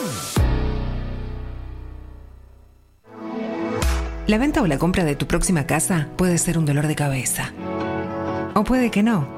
Estamos preparados para acompañarte en cada etapa del proceso y que la recuerdes como una experiencia muy especial. Somos un equipo profesional que trabaja en red con más de 500 agentes. Eso asegura una amplísima llegada de tu propiedad a potenciales clientes y un acceso a una base de datos enorme con múltiples opciones, tanto si tu compra es para vivir o para alquilar. Comunícate con nosotros al 091 74 36 62 y seguinos por Instagram, arroba para bienes-bajo. Para bienes, más servicios, mejores negocios. Pescadería El Italiano. Ubicados en el puertito del buceo, les ofrecemos pescado fresco todo el año y gran variedad en mariscos, productos de excelente calidad, llevando confianza a su mesa. Los esperamos con la mejor atención personalizada. Pescadería El Italiano, de martes a domingos, de 8 a 20 horas. Contamos con envíos. Pescadería El Italiano. Comunicate al 2-622-7930 y por WhatsApp 095 43 3502. La Carola. 13 años haciendo las mejores paellas y tortillas españolas de Montevideo. Sus chefs, Marcos y Carola, no solo ofrecen las mejores paellas, sino que también tienen las mejores pavlovas de la ciudad.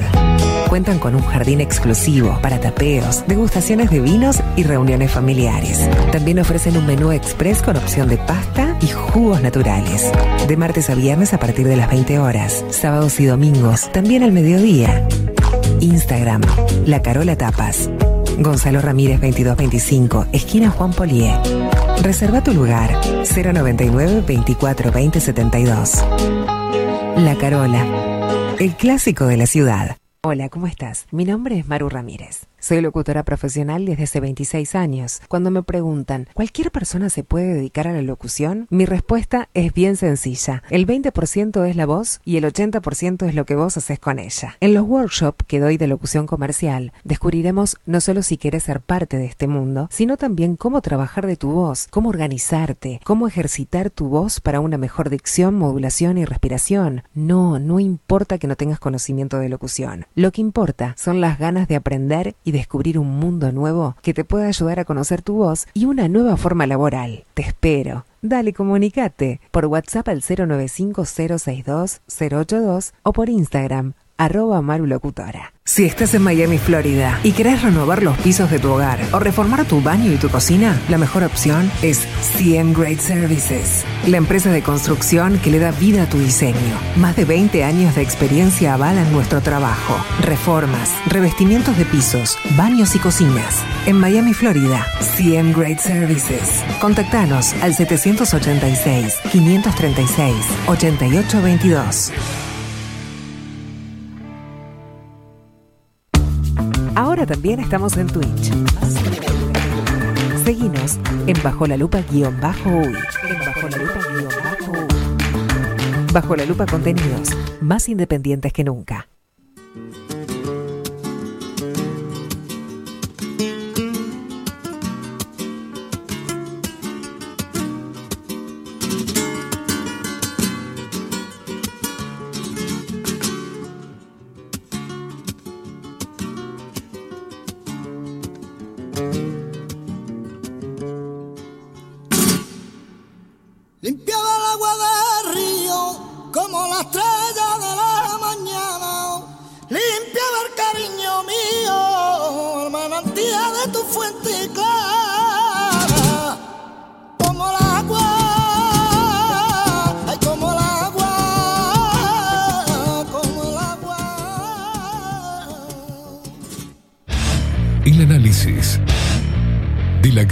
Local e internacional. De la mano de Oenir Sartú. Tiempo incierto. En Bajo la Lupa. O venir Sartú, ¿cómo le va, señor? ¿Cómo anda? Muy bien, buenos días. Buenos días. Este, acá andamos. Justo estábamos hablando de, de las faltas de ortografía, eso me llevó a contar alguna anécdota escolar, de lo que eran las maestras antes de, de la autoridad, de cómo te, eran nuestra segunda madre. Eh, es más, nuestros padres le decían a la maestra, le daban la autoridad de que si se porta mal, lo agarran a una oreja. O sea, este, y cuántos hemos ido a dirección con, agarrado de la pastillita, de la parte de acá atrás que te agarraban, te acordás cuando te ponías loquito, eh, viendo maestras eh, tratando de educar a, niños violentos también, que les pegaban y, ellas lo solucionaban como si fuera una madre. Bueno, respecto, esto arrancó por la cantidad de faltas de ortografía que se ve y me llamó la atención en una, en una plataforma en particular que es TikTok, en la cual estoy subiendo materiales y la cantidad es, es, muy alto el índice de personas que escriben mal. Cuando veo un mensaje que está bien escrito digo, wow, imagínate cómo... ¿Cómo impacta, no? Sí. Sí, ¿cómo será la cosa? Y vos me hablabas de una demolición, ¿no? De- Sí, yo creo que el, el- el deterioro eh, educativo que, que- que se produce co- con fundamentos teóricos. esto no es algo que simplemente pasa porque... de forma deliberada. Ah, decís. sí, yo creo que es deliberado porque además hace años que venimos viendo teorías que apuntan todas en esa dirección. La última es esta educar por competencias. Claro. Este, entonces, donde lo importante es que el chiquilín sea empático, que sea colaborativo, que sea este, sociable. Acá me decían que algunas maestras no le corrigen las faltas para no traumatizarlos o no es que- desmoralizarlos. Es que, es que exactamente así es como se ha ido eliminando la corrección de faltas y de errores. Es decir, en, en, en plan que lo que importa es que el chiquilín sea este, comunicativo, empático y, no sé, sociable y, y- y dispuesto a resolver problemas y bla, bla, bla, bla. Este, hay conocimientos formales que no están. Y hay una cosa que, que es clara. El, el pensamiento, es decir, la expresión del pensamiento requiere manejar bien el lenguaje. Claro. Si vos no sabés hablar y escribir de forma como... Yo te ponía el ejemplo, el otro día recibo un mensaje de una persona que me pone, ay, no fui a no sé dónde, sin ninguna cosa. Sin ninguna. Ah, sin nada, ningún sin signo. ningún pu- signo de, de puntuación. Entonces digo, entonces no fuiste.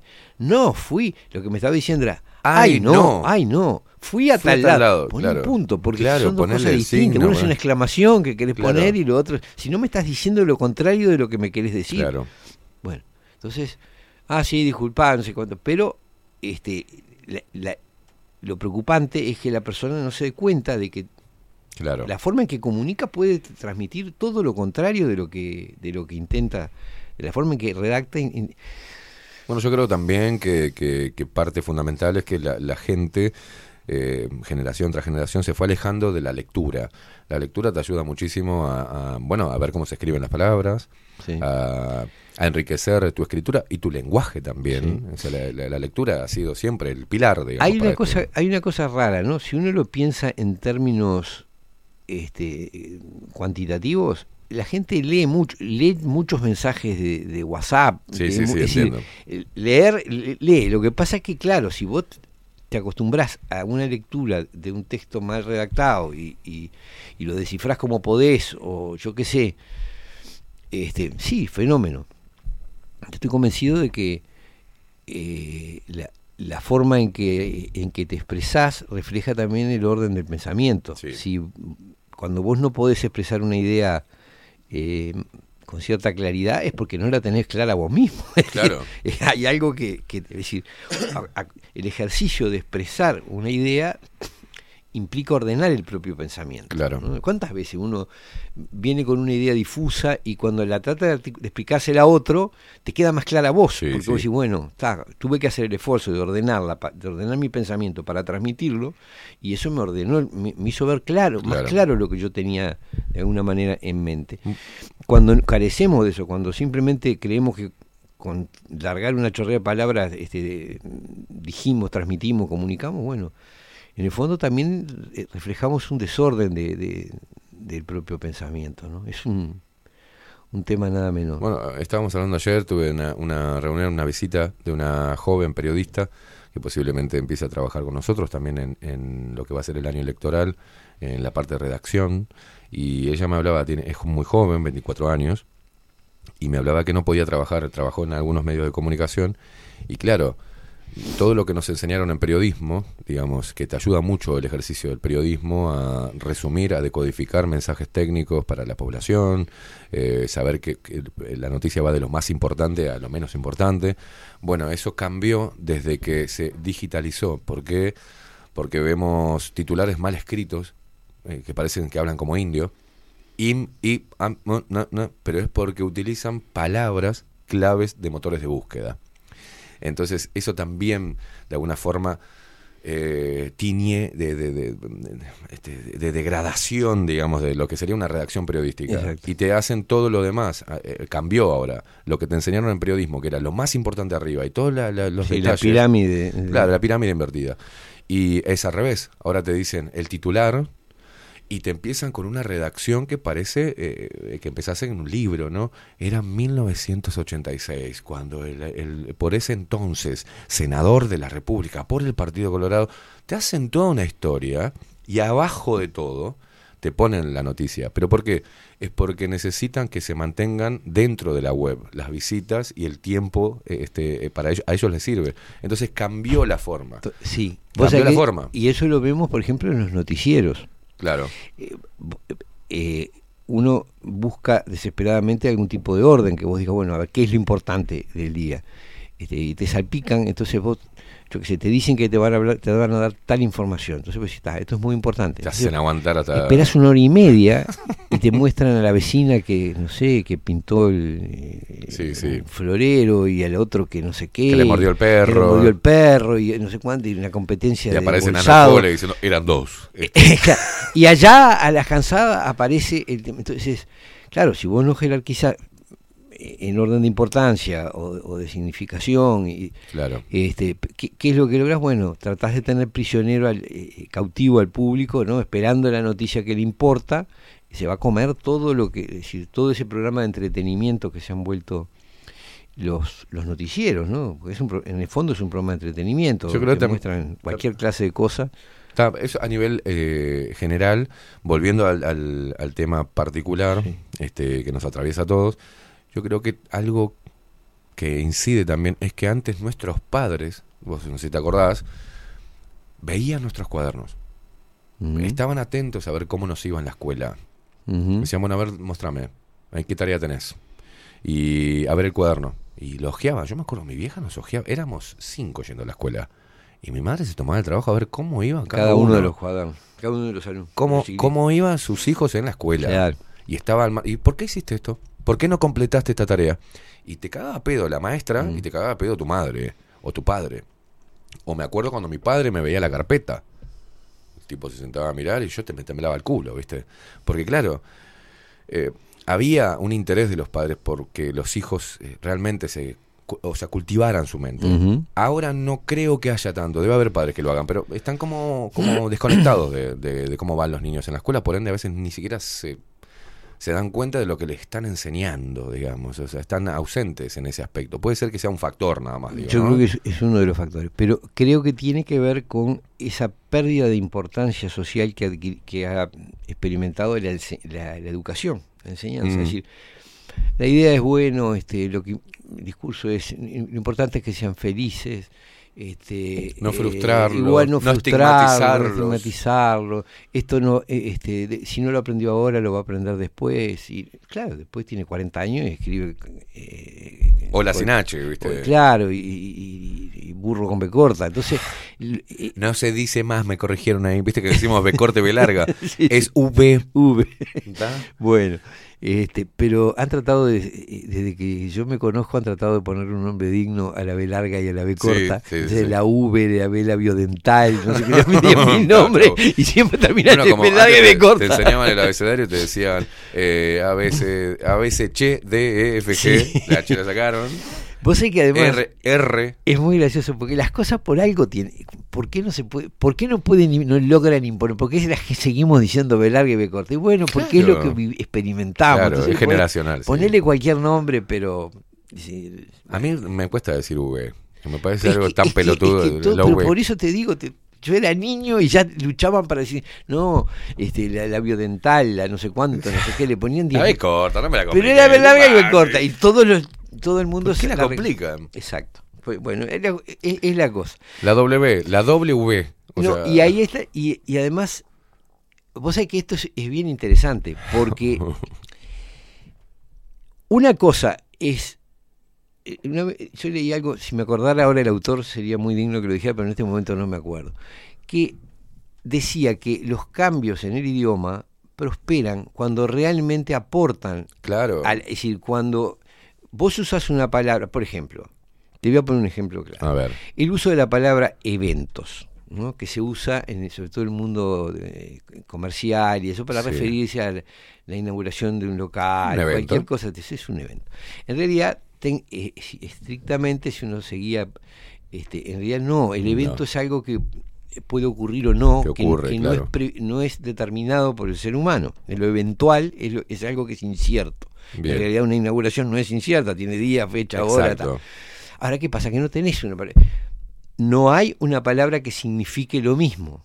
Y entonces, la verdad, diga lo que diga el diccionario, eh, se va a seguir Es un usando. evento empresarial. Es un evento empresarial. Porque sí, porque no es una fiesta, no es Claro. un- este No es una ceremonia. no, no es solo la inauguración, porque la inauguración puede ser cortar la cinta, en realidad Claro. es un, un acontecimiento social, una reunión social que se hace para... Bueno, entonces tenés que usar al final ese evento y la palabra se impone porque no hay una que lo diga Claro. mejor. Ahora, si existe el term- la, la expresión B corta y todo el mundo entiende lo que es, que vos le digas eh, V o B labiodental... No, Biodental, nunca la había escuchado. esa. Sí, ese fue, era el nombre eh, eh, técnico que tenía. Pero eh, vi- vi. este, sí. Con, con los dientes, vi. Bueno, yo qué sé. No sé. Eh, eh, había había 10 10.000 este, nombretes que le han tratado de ponerle a, a las cosas. Y yo digo, lo que digo, y esto tiene mucho que ver con el tema de, de las políticas de género Sí.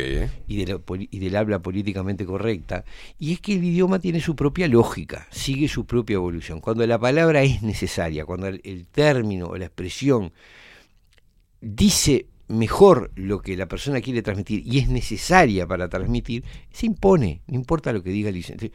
De hecho, esa es otra cosa este, la función del diccionario y de la Real Academia no es eh, decretar el idioma, sino registrar el idioma, es decir, eh, tomar, dar cuenta de cómo se habla, pero el idioma Claro. evoluciona naturalmente. en la- en la- entonces, no lo crean ni los autores del diccionario, ni tampoco lo crean los este, faros de la, de la corrección política cuando dicen, bueno, esto ahora se dice así, negro es afrodescendiente, lo otro es... Bueno, la ingeniería lingüística, cómo cambian las palabras y con eso cambia la visión que uno tenga de ellas. O sea, vos Sí. fíjate, hay, hay expre- expresiones que yo estoy en contra, como es eh, un preso y es eh, un privado de su libertad. ¿no? Ahí ya estás victimizándolo, sin querer. No se da cuenta la gente. Sí, sí. Eh, decís, está privado de su libertad. Sí. No, no, es, es- una persona que está presa. Sí, y- porque cometió un delito. Y querés- claro, y querés que te diga otra, por ejemplo, ahora, no sé, porque creo que ya le habrán cambiado la moda, cuando se empezó a decir de los menores infractores, Sí. se empezó a decir que eran menores en conflicto con la ley penal.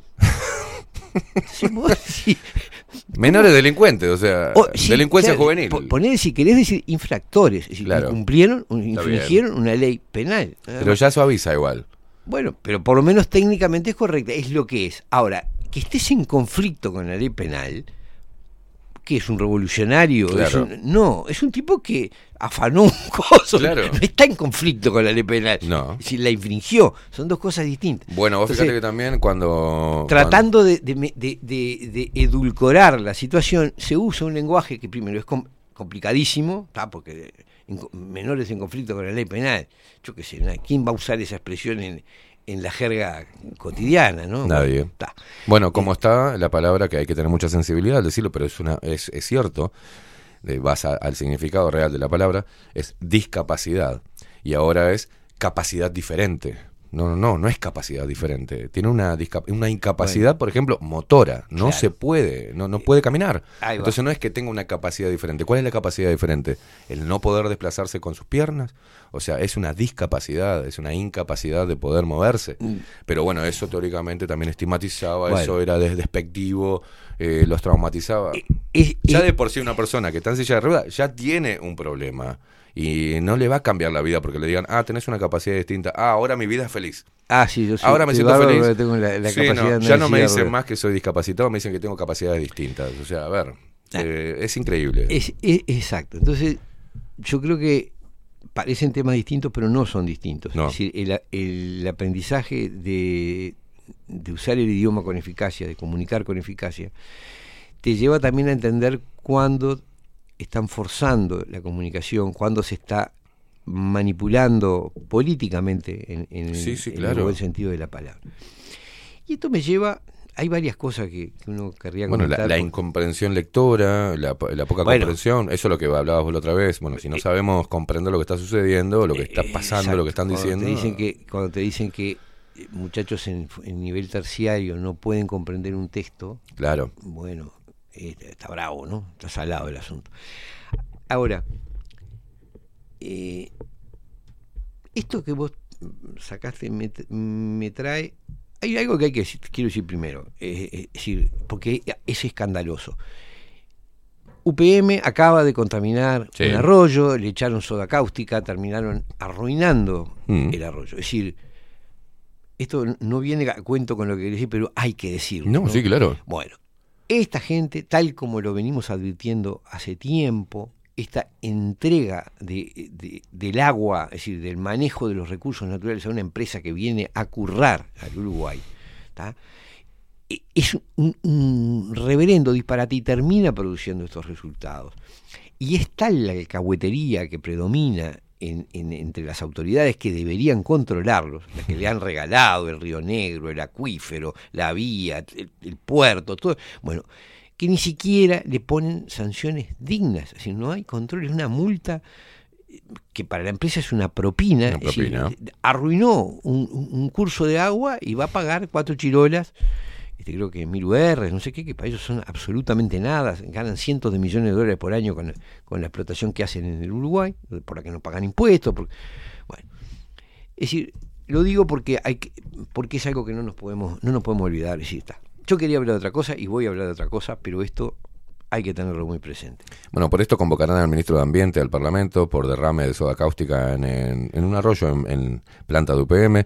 El daño medioambiental es enorme y además denota una gran irresponsabilidad por parte de la planta que hace cuatro meses está operativa, dijo el diputado Menéndez de Cabildo Abierto. Está atrás de esto, sí. Rafael. Estuve hablando casualmente con él, eh, me pasaron un teléfono equivocado y hablándole como si fuera otro y me dice, no, Esteban, soy Rafael Menéndez. Bueno, me pasaron mal el teléfono.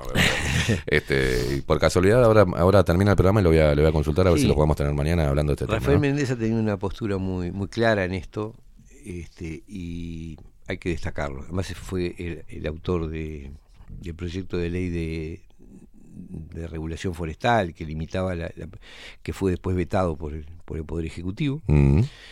Fue, fue votado y después vetado por el Poder Ejecutivo. O sea que en esto él ha tenido una postura consecuente y me Bien. parece muy bien. Bien, lo estaremos llamando para tenerlo Hay acá. que, hay, que, hay que decir estas cosas porque no podemos silenciarlo. ¿no? Es decir, este- esta clase de abusos, es decir, la forma en que se han apoderado del territorio y que lo Mm. usan como cosa propia, con una irresponsabilidad total, total.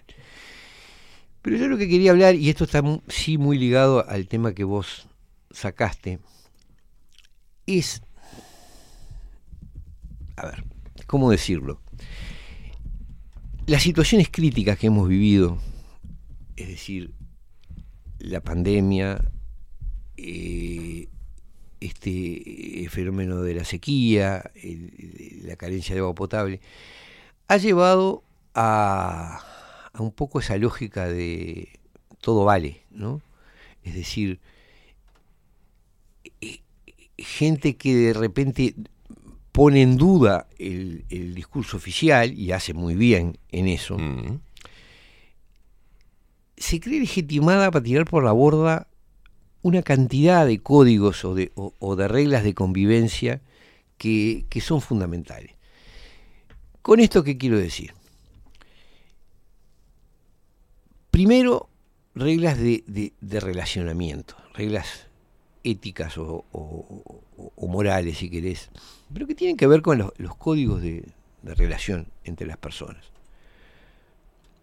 Se ha vuelto muy común el uso de la calumnia, Mm.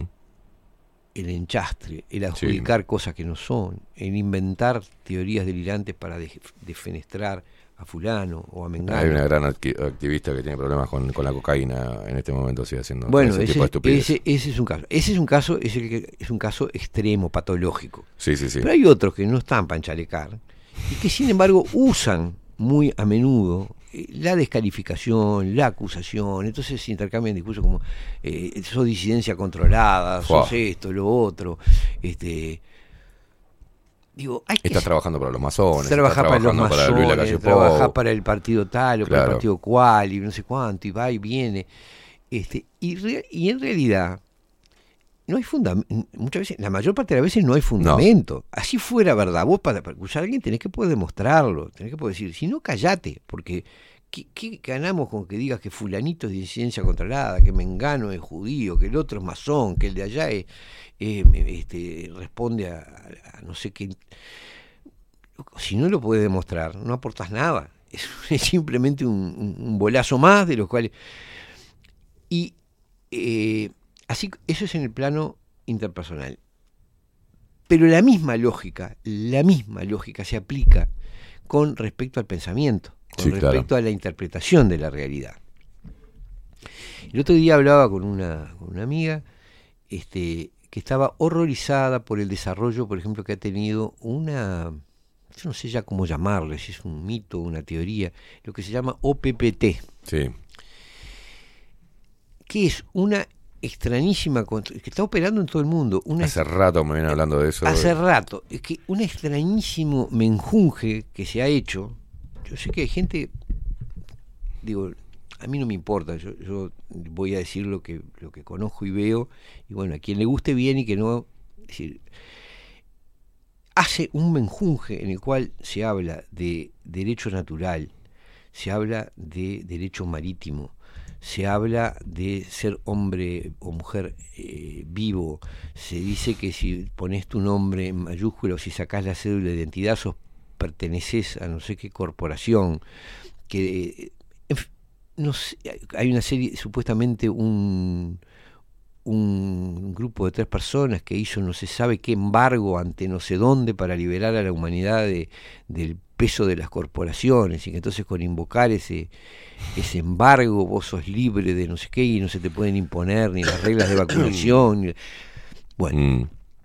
es un menjunje conceptual muy importante, es decir, muy, muy importante en cuanto a que toma cosas que son corrientes de pensamiento teorías de distintas cosas, las mezcla todas y formula un, una cosa que tiene la apariencia de, de una de un secreto este, revelador, de un secreto que cambia la que cambia la realidad. A partir de que Mm. sabes eso, la realidad es otra para vos y vos sos. Bueno, realmente eso no tiene ningún fundamento real. No hay ningún lugar, ningún tribunal del mundo donde hagas valer ese supuesto embargo. Este, hasta donde sé, los autores de esa teoría han sido procesados por estafa, porque sacaban, sacaban plata a la gente con, con este, esos cuentos. Este, pero además, así no fuera de esa manera, el, el asunto no tiene pies ni cabeza. El derecho natural es una teoría de- de- dentro del derecho, pero no tiene nada que ver con la forma en que lo aplican. Ningún tribunal del mundo vos te presentás y "Mi, el derecho natural me permite tal cosa, eso no existe, no es verdad. Este, no está escrito en ningún lado el derecho natural, es una invocación que se hace, pero es un tema que hace siglos que se discute en, en la filosofía y en la teoría del derecho. No, significa nada la invocación así del derecho natural. Bueno, lo de firmar con tinta roja o con sangre, lo de, de pronunciarse hombre vivo, lo de escribirte un nombre con mayúscula o con minúscula, no produce ningún efecto. Como hablar con la E. Eh, Como hablar con eh, la S y salvar a. Claro, pero, pero todavía lo de hablar con él es un argumento que dice, bueno, este, esto indica tal actitud mental, pero esto pretende tener efectos sobre la realidad, ¿no? Es decir, no, si yo eh, declaro tal cosa, este, soy inmune a todo lo que me, me quieran hacer, bueno, no, es una cosa. Estoy poniendo eso como un caso este, extremo, extremo. Supongo que hay gente que a esto le puede molestar esto que digo. Yo realmente Sí. lo que les pido es que lo analicen, que lo piensen con lógica. Y voy a lo que para mí es el fondo de todo esto. A nosotros nos han tratado de encerrar, de someter, de, de- de convencer de cosas aberrantes, de, invocando a la ciencia. ¿tá? Es decir, se suponía que eran los científicos los que te decían que tenías que encerrarte, que vacunarte, que taparte la boca, que Mm. mantener distancia social, que bla, bla, bla, bla. Eso fue un uso político de la ciencia. Sí. Pero el uso político de la ciencia no invalida la actitud científica. ¿Esto qué quiere decir? Claro. Uno tiene una obligación intelectual de que aquello que cree, que piensa sobre la realidad, sea confrontable con la realidad. ¿no? Si yo te digo que esta taza tiene el don de volar, este, y te lo afirmo, y vas a decir, bueno, a ver, vamos a experimentar, tirala, a ver qué hace. A estrellar en el suelo, ¿sabes? Este, bueno, yo no puedo seguir sosteniendo que la taza tiene el, el don de volar. Claro. ¿Por qué no? Porque la realidad demuestra lo contrario. Y de hecho, además, no lo podría, así íntimamente creyera que la taza podría volar y que no voló por no sé qué circunstancia. Tampoco puedo darlo como un hecho, o sea, afirmar como un hecho porque yo creo que. Bueno, la otra vez lo llevé, esos ejemplos que estás haciendo, unir ese ejemplo particular, digamos, sobre la ley de gravedad, este, lo, lo- lo llevé por el lado de, de lo que están haciendo respecto a la sexualidad, hasta a la biología. A llamarlo Obvio. biologicista, te dicen, no, no, no, ya a poner el, el, el ismo bolista, te, te llevan a la biología como una línea de pensamiento, una ideología o una, una postura. Y yo digo, mirá, es lo mismo que yo diga, para mí la ley de gravedad no existe. Entonces me tiro de un edificio a ver qué me pasa. ¿Ah? Te vas a hacer mierda contra el piso, porque existe la ley de gravedad, porque la gravedad existe, no es una tesis, este, eso es una prueba empírica. El ser humano y la sexualidad también lo es, es una prueba empírica. Exacto, Se exacto. abren los cuerpos Está muy y- bueno. y, tenés este, Está bueno que haya porque es la misma lógica, misma la lógica. que lleva eso.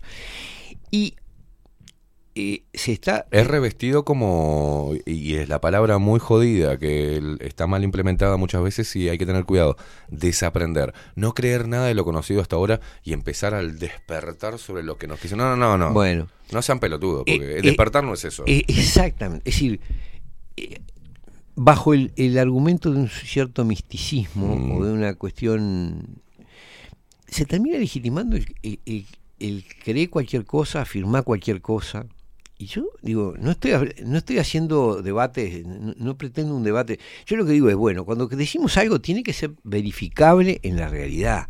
Decir, si yo digo que soy este, un, del decimoquinto sexo y, que soy no sé qué, Est- Está bueno analizar, está bueno intercambiar ideas, está bueno desconfiar en base, bueno, viste, cuando eh, vos confías mucho en una persona durante muchos años y te mienten una y ya todo lo que te dijo hasta ese momento ya también lo pones en Lo pones en cuestionamiento. lo- claro, ent- lo entiendo igual, pero de ahí a negar lo- lo- lo- la, la ciencia como tal, eh, Bueno. negar el, el hecho que vos... o Eso, sea, eso es lo que sencillo, ¿qué- abrís qué- el... Claro, ¿qué es lo esencial de la ciencia? Claro. Es que las teorías sobre la realidad tienen que verificarse con la realidad. Claro. Si, si la realidad te desmiente totalmente lo que tenés, no es una teoría científica. ¿No? Claro. Es así, sencillo.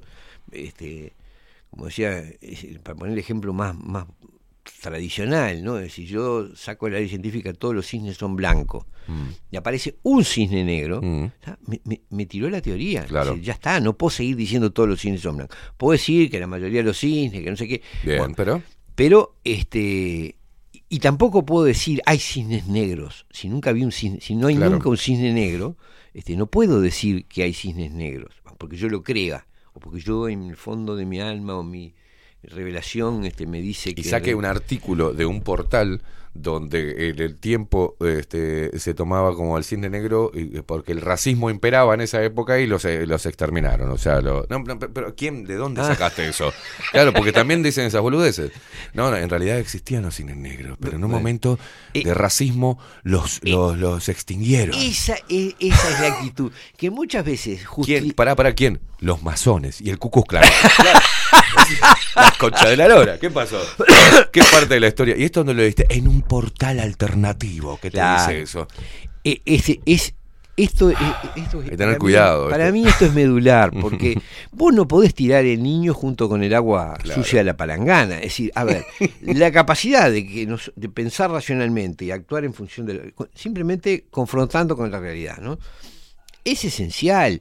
Bueno, si no, eh, eh, ¿Cuál es la diferencia entre la locura y la cordura? Bueno, es que de alguna manera tu, tu visión de la realidad es, eh, tu visión de la realidad es, es confirmada por la realidad, ¿no? Cuando vos decís, bueno, Claro. mirá, este, yo creo que puedo volar, entonces voy y me ti- bueno, no puedo volar. Tirate de un séptimo piso y- vemos, digo, si, si no lo podés hacer, o si te escrachas, bueno, no es cierto lo que estás diciendo, es, es así de sencillo. Y muchísimas cosas podés decirlas, creerlas en el fondo de tu alma, pero no las puedes demostrar. No. Entonces, bueno, no construyas una, una especie de, de- de secta sobre una cosa que es Yo indemostrable. creo que, que creo que es muy sectario lo que está lo que está sucediendo hoy eh, tanto en- en todas las posiciones se está llevando a, a un nivel sectario a un radicalismo y un fanatismo este que termina convirtiéndose en una secta y por ende tenemos muchas sectas Muchas sectas. con muchas líneas de pensamiento mu- exactamente. y que muchas de ellas son eh, improbables Claro, o sea no no no no hay claro. pruebas al respecto Y después, la otra cosa, para, te decía Sí. eso. Está bien el ejercicio de ver qué está unido con qué, quiénes son los que están detrás de. Eso está genial. Eso está genial. Y, a- y aprender que hay estrategias que son macabras. Eso sí, no negar la maldad del No. hombre. Ahora, pensar que y es todo. más, es más, la ciencia incluye, y esto también es importante, Mm. no, no lo inventé yo, por supuesto, la ciencia incluye mucha imaginación. La construcción de la hipótesis. Sí, claro. Es decir, es, es- perfectamente válida, la lluvia de ideas. ¿no? Supongamos que este programa existe porque vinieron unos hombrecitos verdes desde Júpiter y... está, bueno, es, perfecto como, como, como nivel de pensamiento. Ahora después tenés que ir a la realidad, es decir, hay en algún lado rastro de los hombrecitos verdes, hicieron algo, alguien los vio, algo, prueba inevitable, bueno. Si nada de eso, si no hay nada demostrable, está bien, vos en el fondo de tu alma podés seguir creyendo que vinieron unos hombrecitos verdes y crearon a Esteban Queimada, y, Sí, sí, y- sí. pero este, no es válido como, como si no soporta el- el- la confrontación con la realidad, no lo Claro. puedes demostrar, podrás ser una creencia tuya. Ahora, si después esa creencia tuya la convertís en un dogma y pretendés que el que no cree en los hombrecitos verdes es porque opera para la Sí. élite internacional y está bajo la este, la maldad de un cónclave de no- Bueno, pero eso, eso uno, perdón, eh, que lo voy a nombrar, pero eso uno de los grandes promotores de esa porquería es Salle. Te digo por qué. Y ahí me meto en la, en la política y, y en el tipo de persona que, que la cual yo quiero estar lejos. Porque cuando pasó lo del juez Recarey, ¿ah? mi trabajo como periodista era obviamente informarlo. Tenía la fuente directa con Recarey. Y se estaba armando la, la movida de ir a apoyar afuera del juzgado mientras que Recarey estaba ejerciendo este, su profesión. Y que era muy importante lo que iba a pasar ahí. Entonces hablo con Recarey y le digo, mira, se está armando una manifestación, ¿es bueno que vayamos a apoyar? O me dice, no, no es bueno, por favor. cualquier abogado lo les sabe. pido que no vayan al, juzga- al juzgado, que no estén ahí afuera, porque eso entorpece mi labor. Lo digo en la radio, automáticamente Salle sale, estaba en España, creo, y sale diciendo que los que estamos desarticulando la manifestación o el apoyo a Recarey, trabajamos con Luis Lacalle Pou, para Luis Lacalle Pou.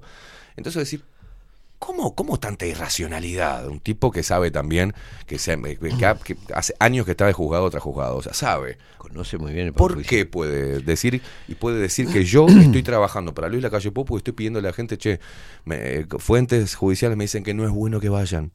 De hecho, así pasó. Fueron y los periodistas hicieron lo que querían hacer.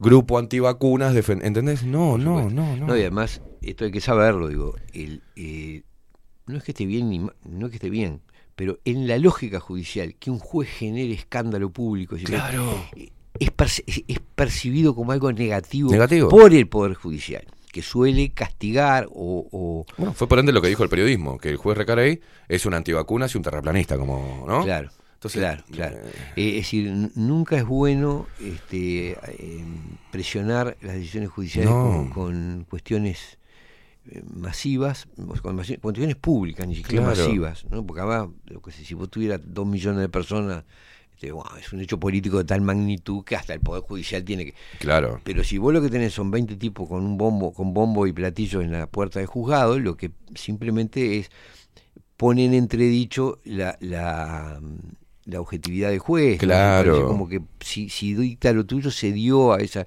o simpatiza con esa, esa manifestación. Es un Exacto. tema complicado. Pero yo lo que voy es Nah, algo. yo me cuidé en ese momento hasta no decir que, que- que tenía la fuente directa, sino que dije fuentes judiciales, para también evitar que, que se tomara eso como este habla, el juez está hablando directamente con un periodista, o habla directamente con otro periodista, o habla de- porque él, él me dijo, no puedo decir nada. No, es más, es- no, no me dijo nada. Es muy importante dijo, destacar eso que él no eh, anticipó eh, nada, porque Me dijo, mira Esteban, no puedo decir nada, lo que sí, por lo que me consultas, yo no lo veo bien y no me, no nos, no, no me ayuda porque va a haber lío afuera que no, no entorpece, digamos, lo- mi labor. Sí.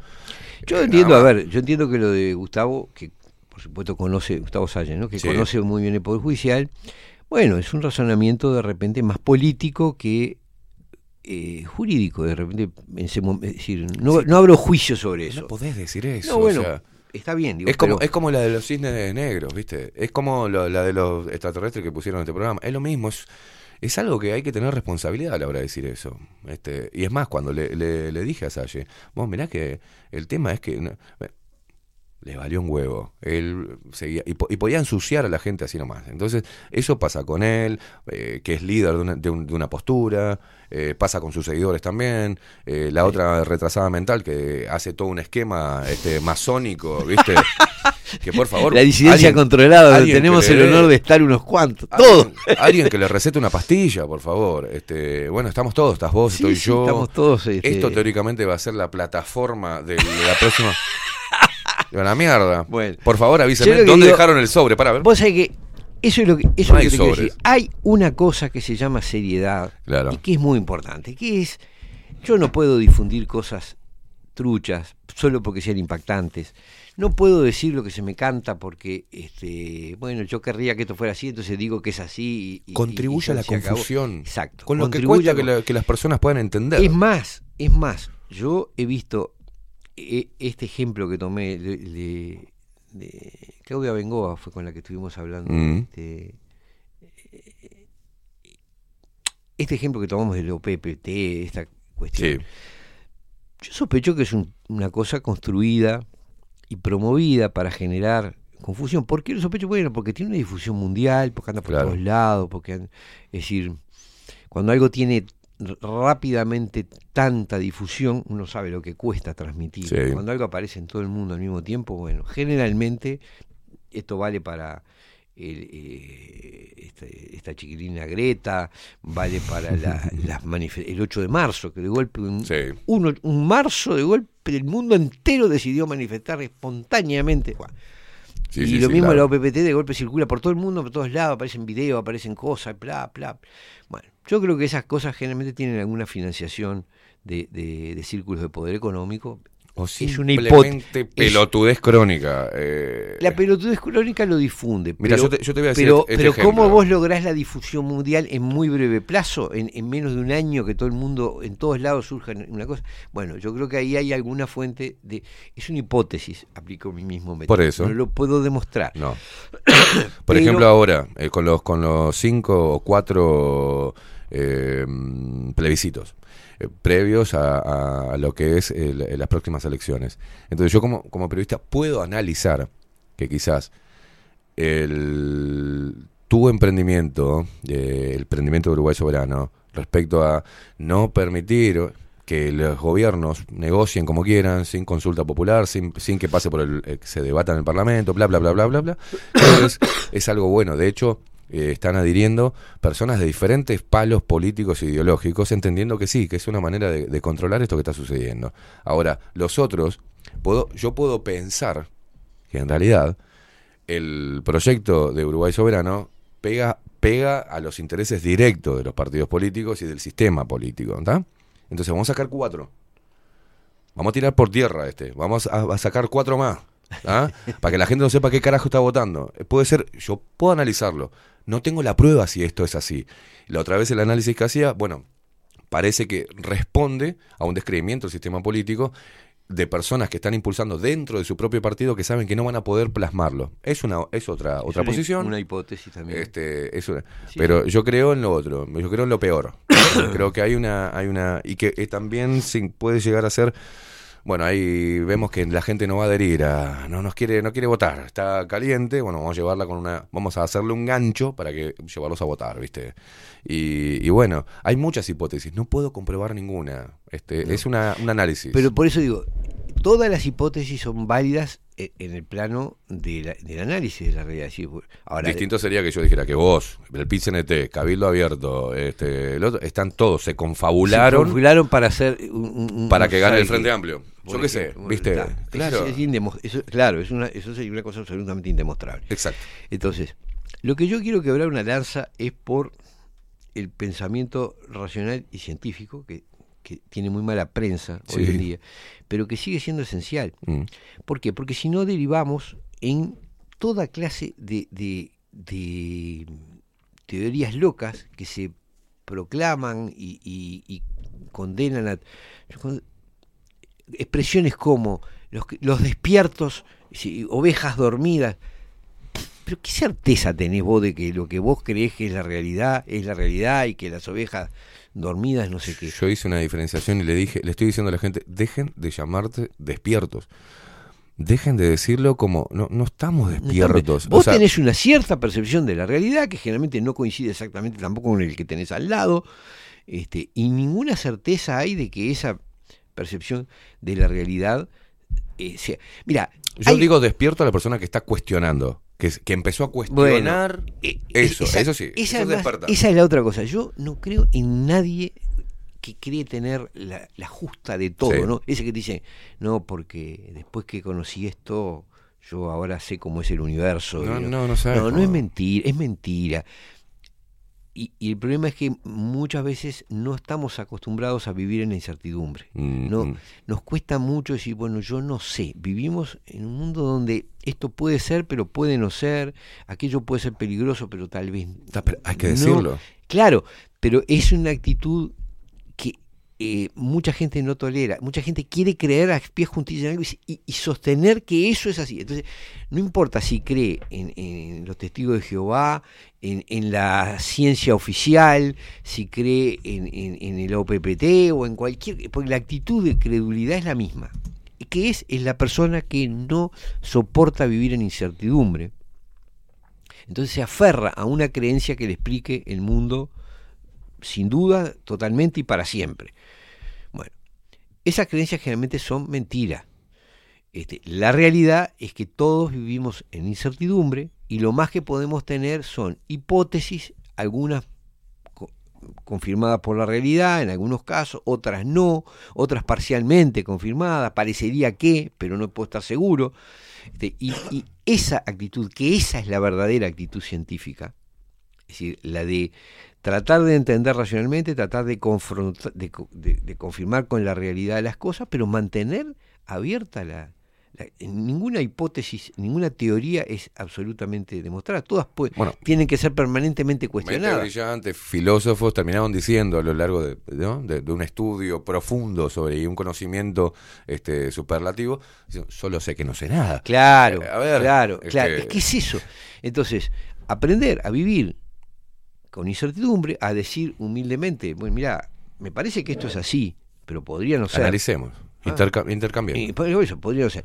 ¿A qué te lleva además? A que tenés que admitir que va a haber otras visiones. Sí. ¿está?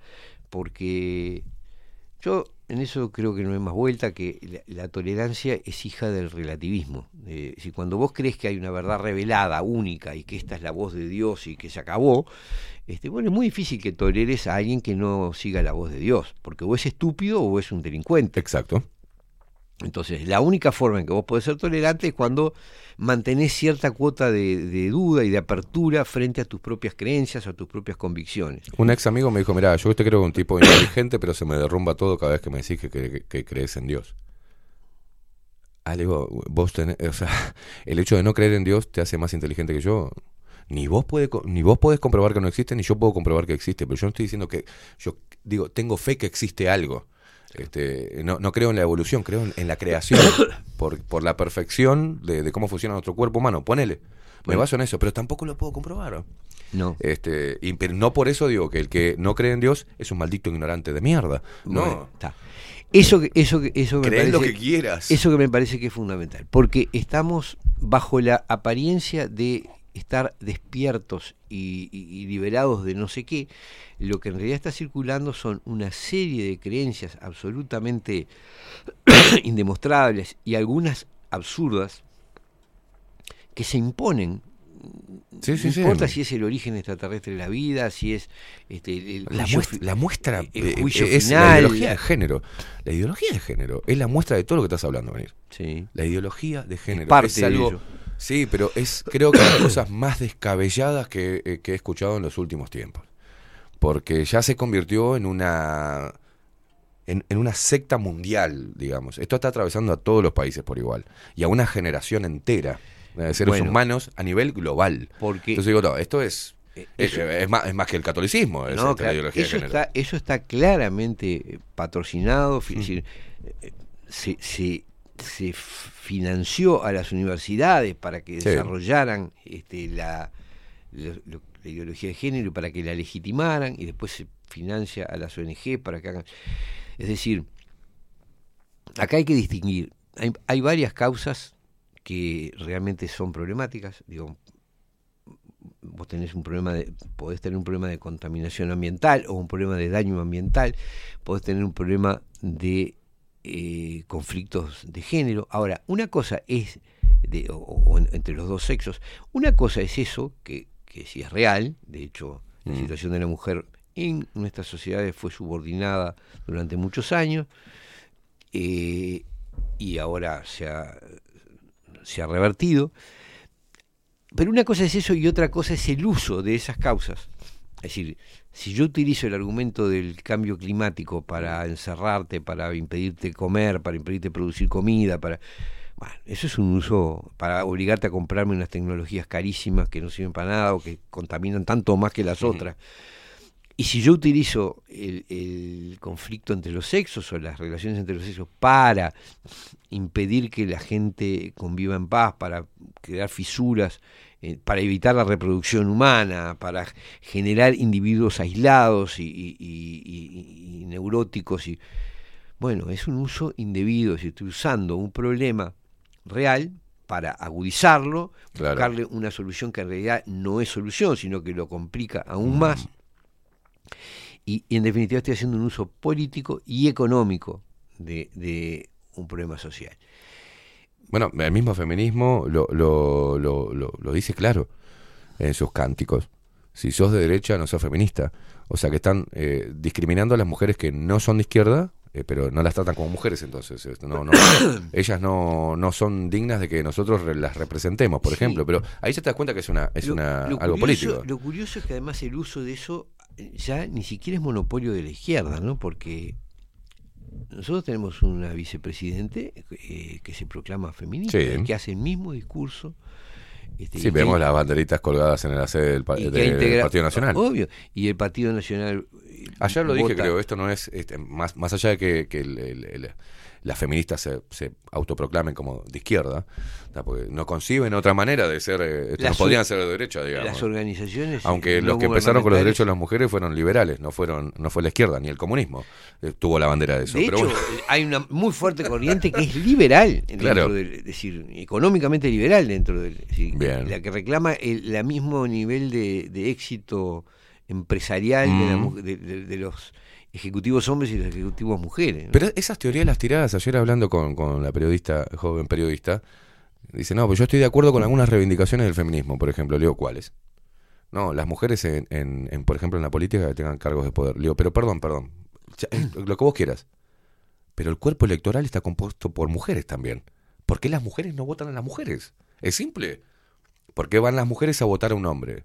Entonces lo que gana no es la- la- la- el sexo, sino la idea, la confianza que genere, las propuestas O que la genere. plata que le ponen, O la plata que le ponen a uno o al otro. O sea, a ver. Bueno, eso es lo eso bueno, ese ejemplo que vos pones es muy claro. Pero si me dijeran votan todos hombres, la mujer no puede votar, ahí sí, bueno, el en la época que la, poder- la mujer no podía votar era problemático. Era hoy, problemático. Hoy, vos lo que, sí, a ver, Chicas, hay una- vótense entre ustedes. Hay una contradicción Claro. flagrante entre la concepción democrática y la idea de que el resultado del ejercicio democrático tiene que dar una cierta relación de género. no, querido, es decir, eh, Es descabellado, es no- descabellado. no- son lógicas distintas. Claro. Si yo digo lo que la gente quiera, lo que la gente vote, bueno, es una cosa. Ahora, si yo digo tiene que haber paridad entre un género, no, eso es- está forzando el resultado. Es como si yo mañana dijera en el Parlamento tiene que haber paridad entre tal corriente de pensamiento y tal otra. No, no tiene que haber paridad, porque si una tiene más capacidad de captar votos, Claro. va a tener que tener más votos. Es así Claro. de sencillo. Pero bueno, Eh, parece que no hay lógica hoy. No, no nos dejamos llevar por la lógica No, y es lo que, es- te parte los ojos. es una ¿no? lógica, esa es una lógica profundamente antidemocrática Mm. que contribuye junto con la debacle educativa, junto con las teorías delirantes, junto con contribuye a demoler las posibilidades de una vida republicana y democrática, ¿no? Mm. Porque si, si sos ignorante, si odias al, al otro sexo porque no sé cuánto, si vivís aterrado por la última amenaza este, sanitaria o, Mm. o climática con la que te están machacando la cabeza, si odias al que produce carne porque, porque los gases de las vacas, si odias al que eh, viaja porque el- Sí, sí, sí. los aviones, el combustible de los aviones. Es decir, terminás en un loquero y al que tiene un papel en la calle, poco menos que lo prende fuego.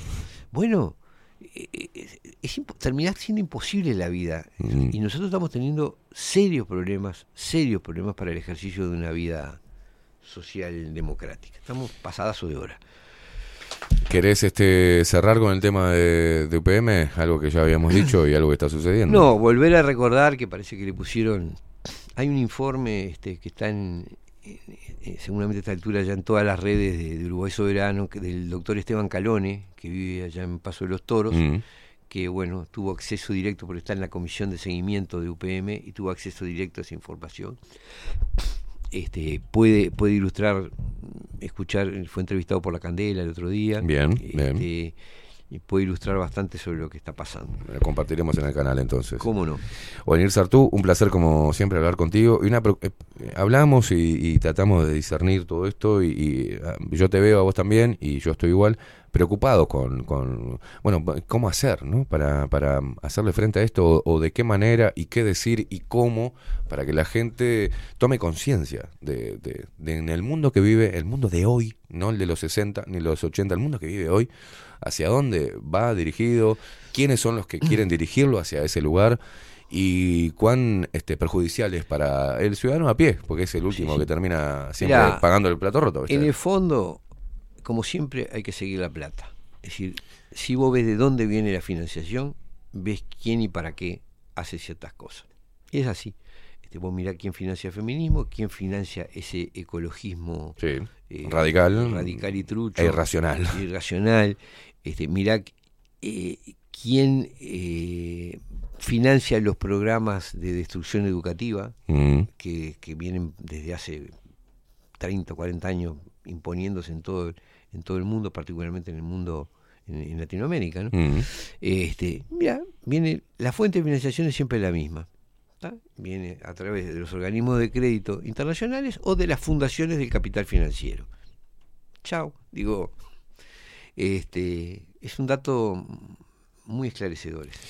Señoras y señores, nos tenemos que ir. Eh, 23 minutos pasan de las 11 de la mañana, se quedan prendidos a bajo la lupa.uy. Un placer unir como siempre, gracias. Igualmente, Eh, Se quedan prendidos a nuestro canal de Twitch. Se viene la India Velázquez con 24-7 Express. Se quedan ahí prendidos. Nosotros nos vemos mañana. Chau, chau. escondo y no voy a renunciar. Quiero ir a fondo.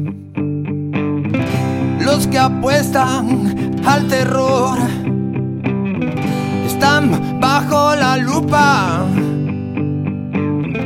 No nos pueden engañar,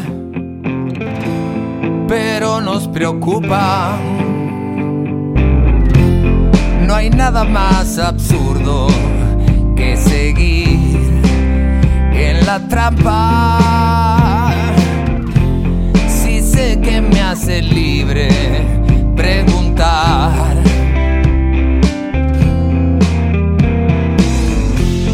Una simple pregunta muchas veces alumbra y este maldito engaño